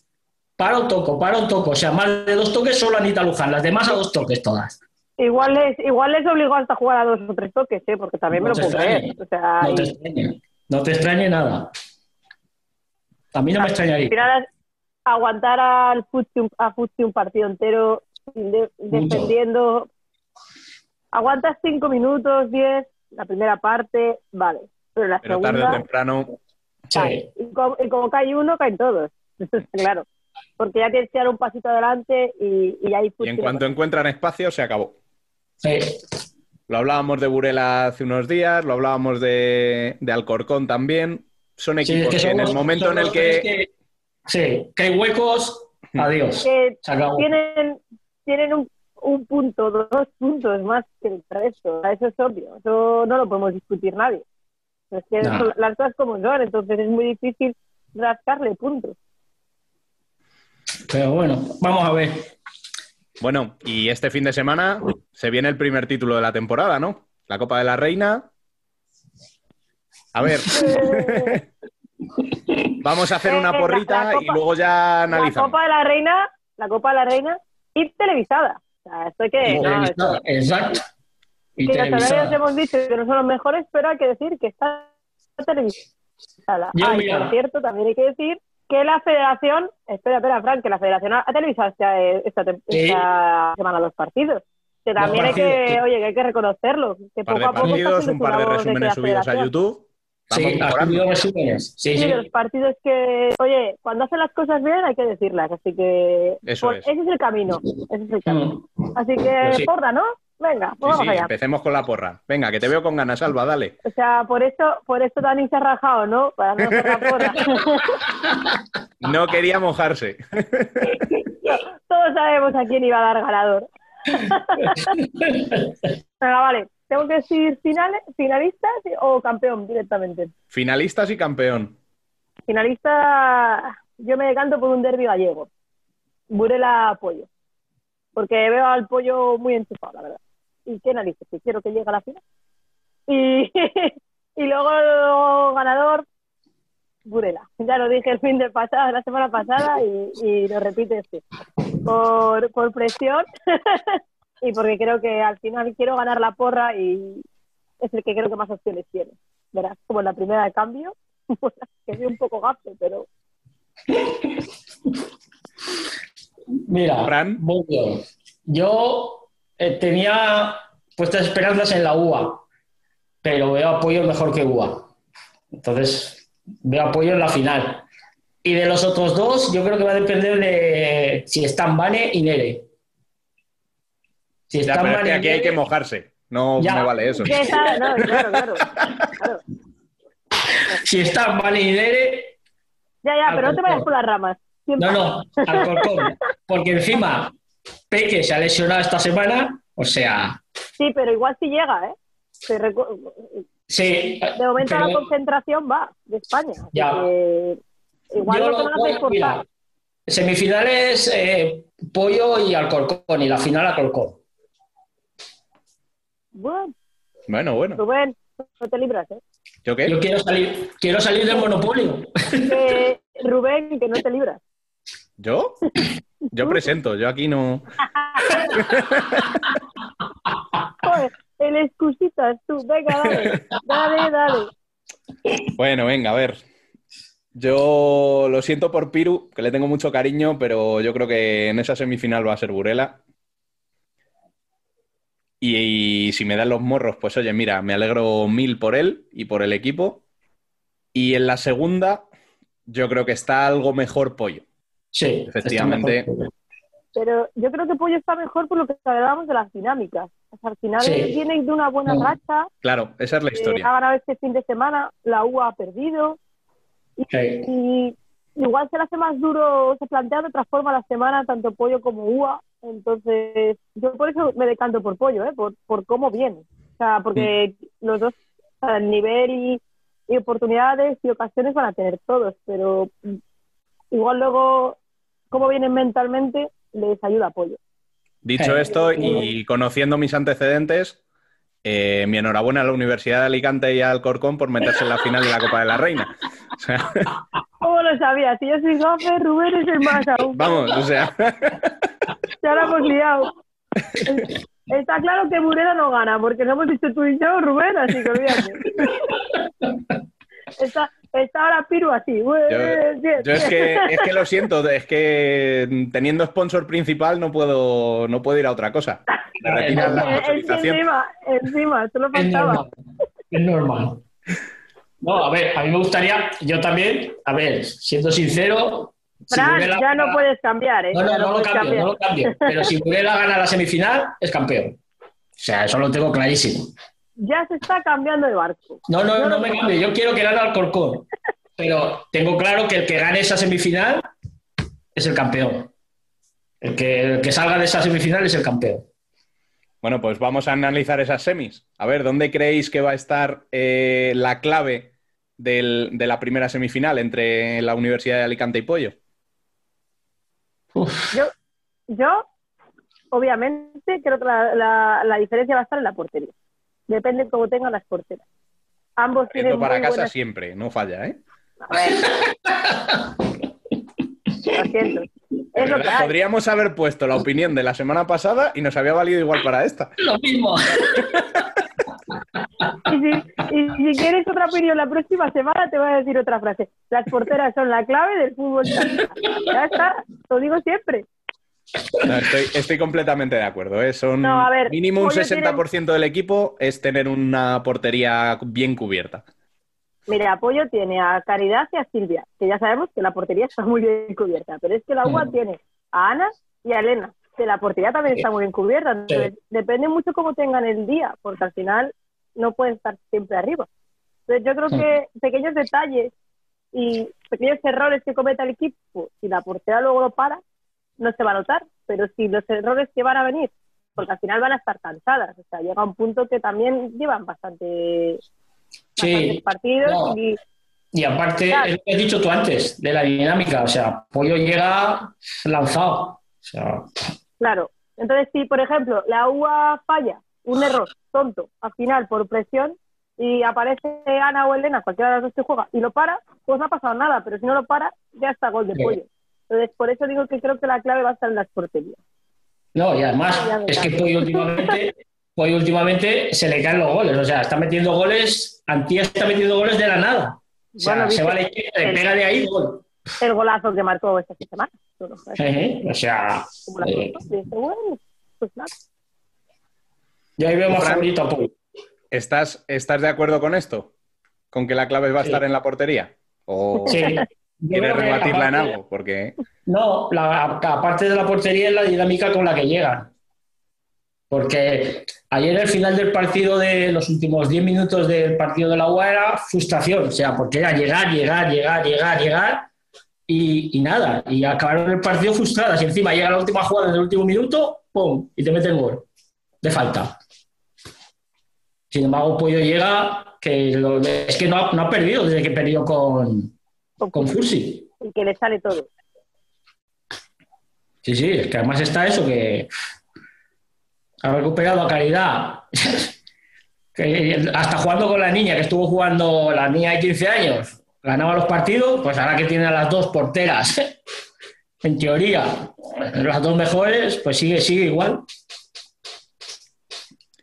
Y en la otra semifinal, ¿dónde veis vosotros la clave? ¿Creéis que el haber tenido una semana de descanso al Corcón le puede servir? Sí, para mí sí. Yo también lo creo, porque además Sí. Burela, a ver, no es que tenga mal banquillo, ¿eh? pero viene a jugar contra un Torreblanca, viene a meterse el viaje hasta allí, que no sé si se, no sabemos- no sé si se van a quedar, si vuelven o no, que eso también influye, porque igual si se quedan no es tanto la paliza como si vuelven a Galicia y vuelven a bajar.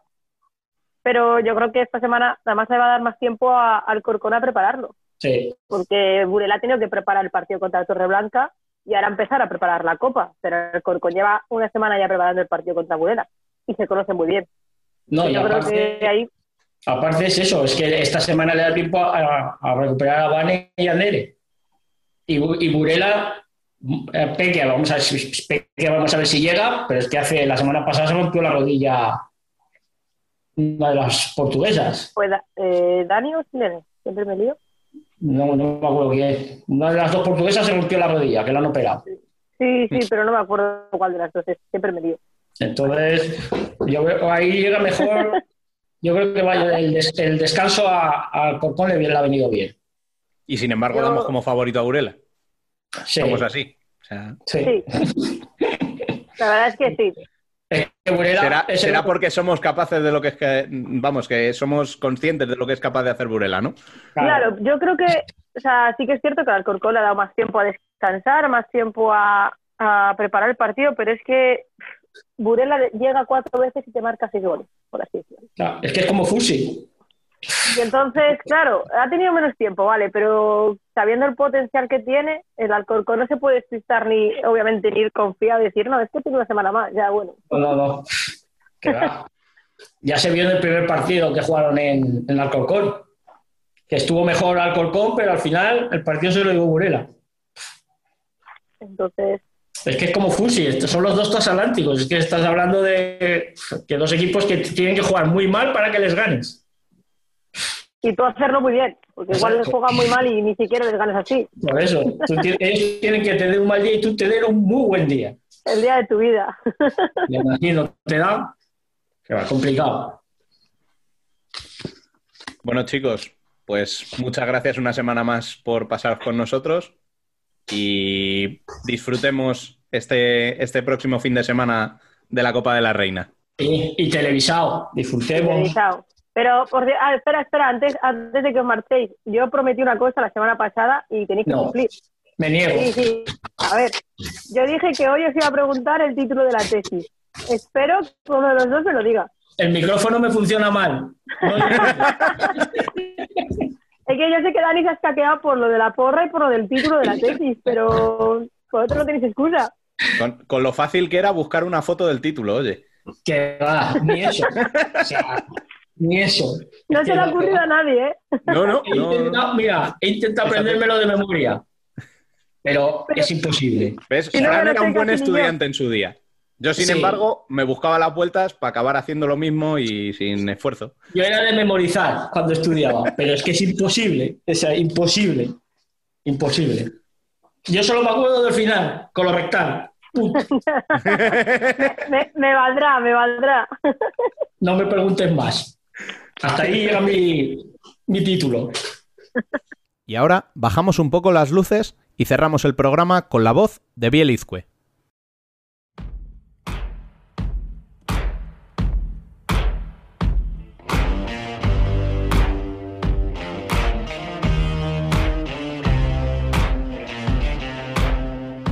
La columna.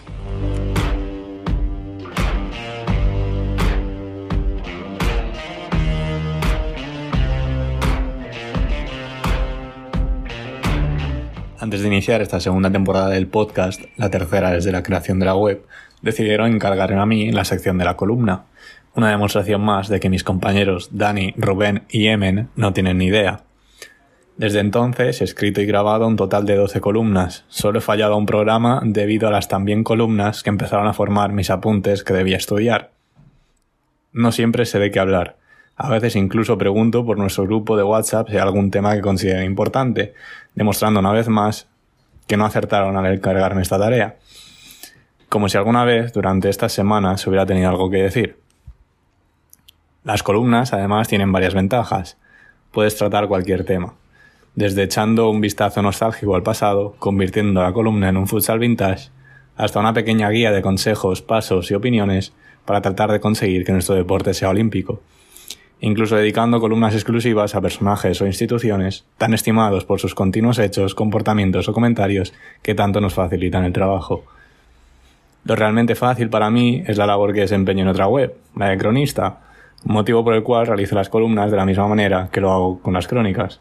Al final siempre pasa algo, sea en el primer minuto o en el último, algo que te da la primera frase y una vez la tecleas, la demás sale por inercia, o más bien por rajada, tal y como ha sucedido con tantas anteriores y como también sucederá con esta. Es más sencillo sentarse, observar y esperar a que algo suceda para trasladarlo al escrito, pero también menos seguro para la integridad física de nuestros medios. Como ya comenté en redes sociales durante el encuentro entre Palma y Oparrulo, y mientras realizaba la crónica del encuentro, mi ordenador recibió un balonazo tras un despeje. La pantalla quedó destrozada e inservible, tras lo sucedido, traté de contactar con miembros de la Real Federación Española de Fútbol, entidad organizadora de la competición, y del IME, Instituto Municipal propietario del pabellón de Somos.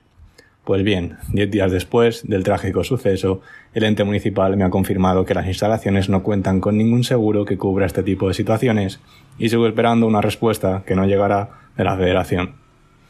Para terminar, me gustaría trasladar mi tristeza y enfado al ver que ni la institución municipal ni la federación se preocupan ante posibles desafortunados sucesos que podamos sufrir, tanto periodistas como fotógrafos, cuando estamos realizando nuestro trabajo. Un trabajo totalmente desinteresado, ya que la única remuneración que recibimos es el cariño y apoyo de la comunidad de fútbol sala. Y seguirá siendo así, porque es nuestra pasión, pero no creo que sea mucho pedir que cuenten con algún tipo de seguro que cubra y proteja nuestra herramienta de trabajo. Y hasta aquí lo que ha dado de sí nuestro decimotercer programa de esta segunda temporada. Gracias a todos por acompañarnos una semana más en esta locura que es el fútbol sala. Permaneced atentos a nuestras redes sociales, a la web y a nuestro canal de YouTube. Volveremos el martes que viene. Hasta entonces, como siempre, sed felices.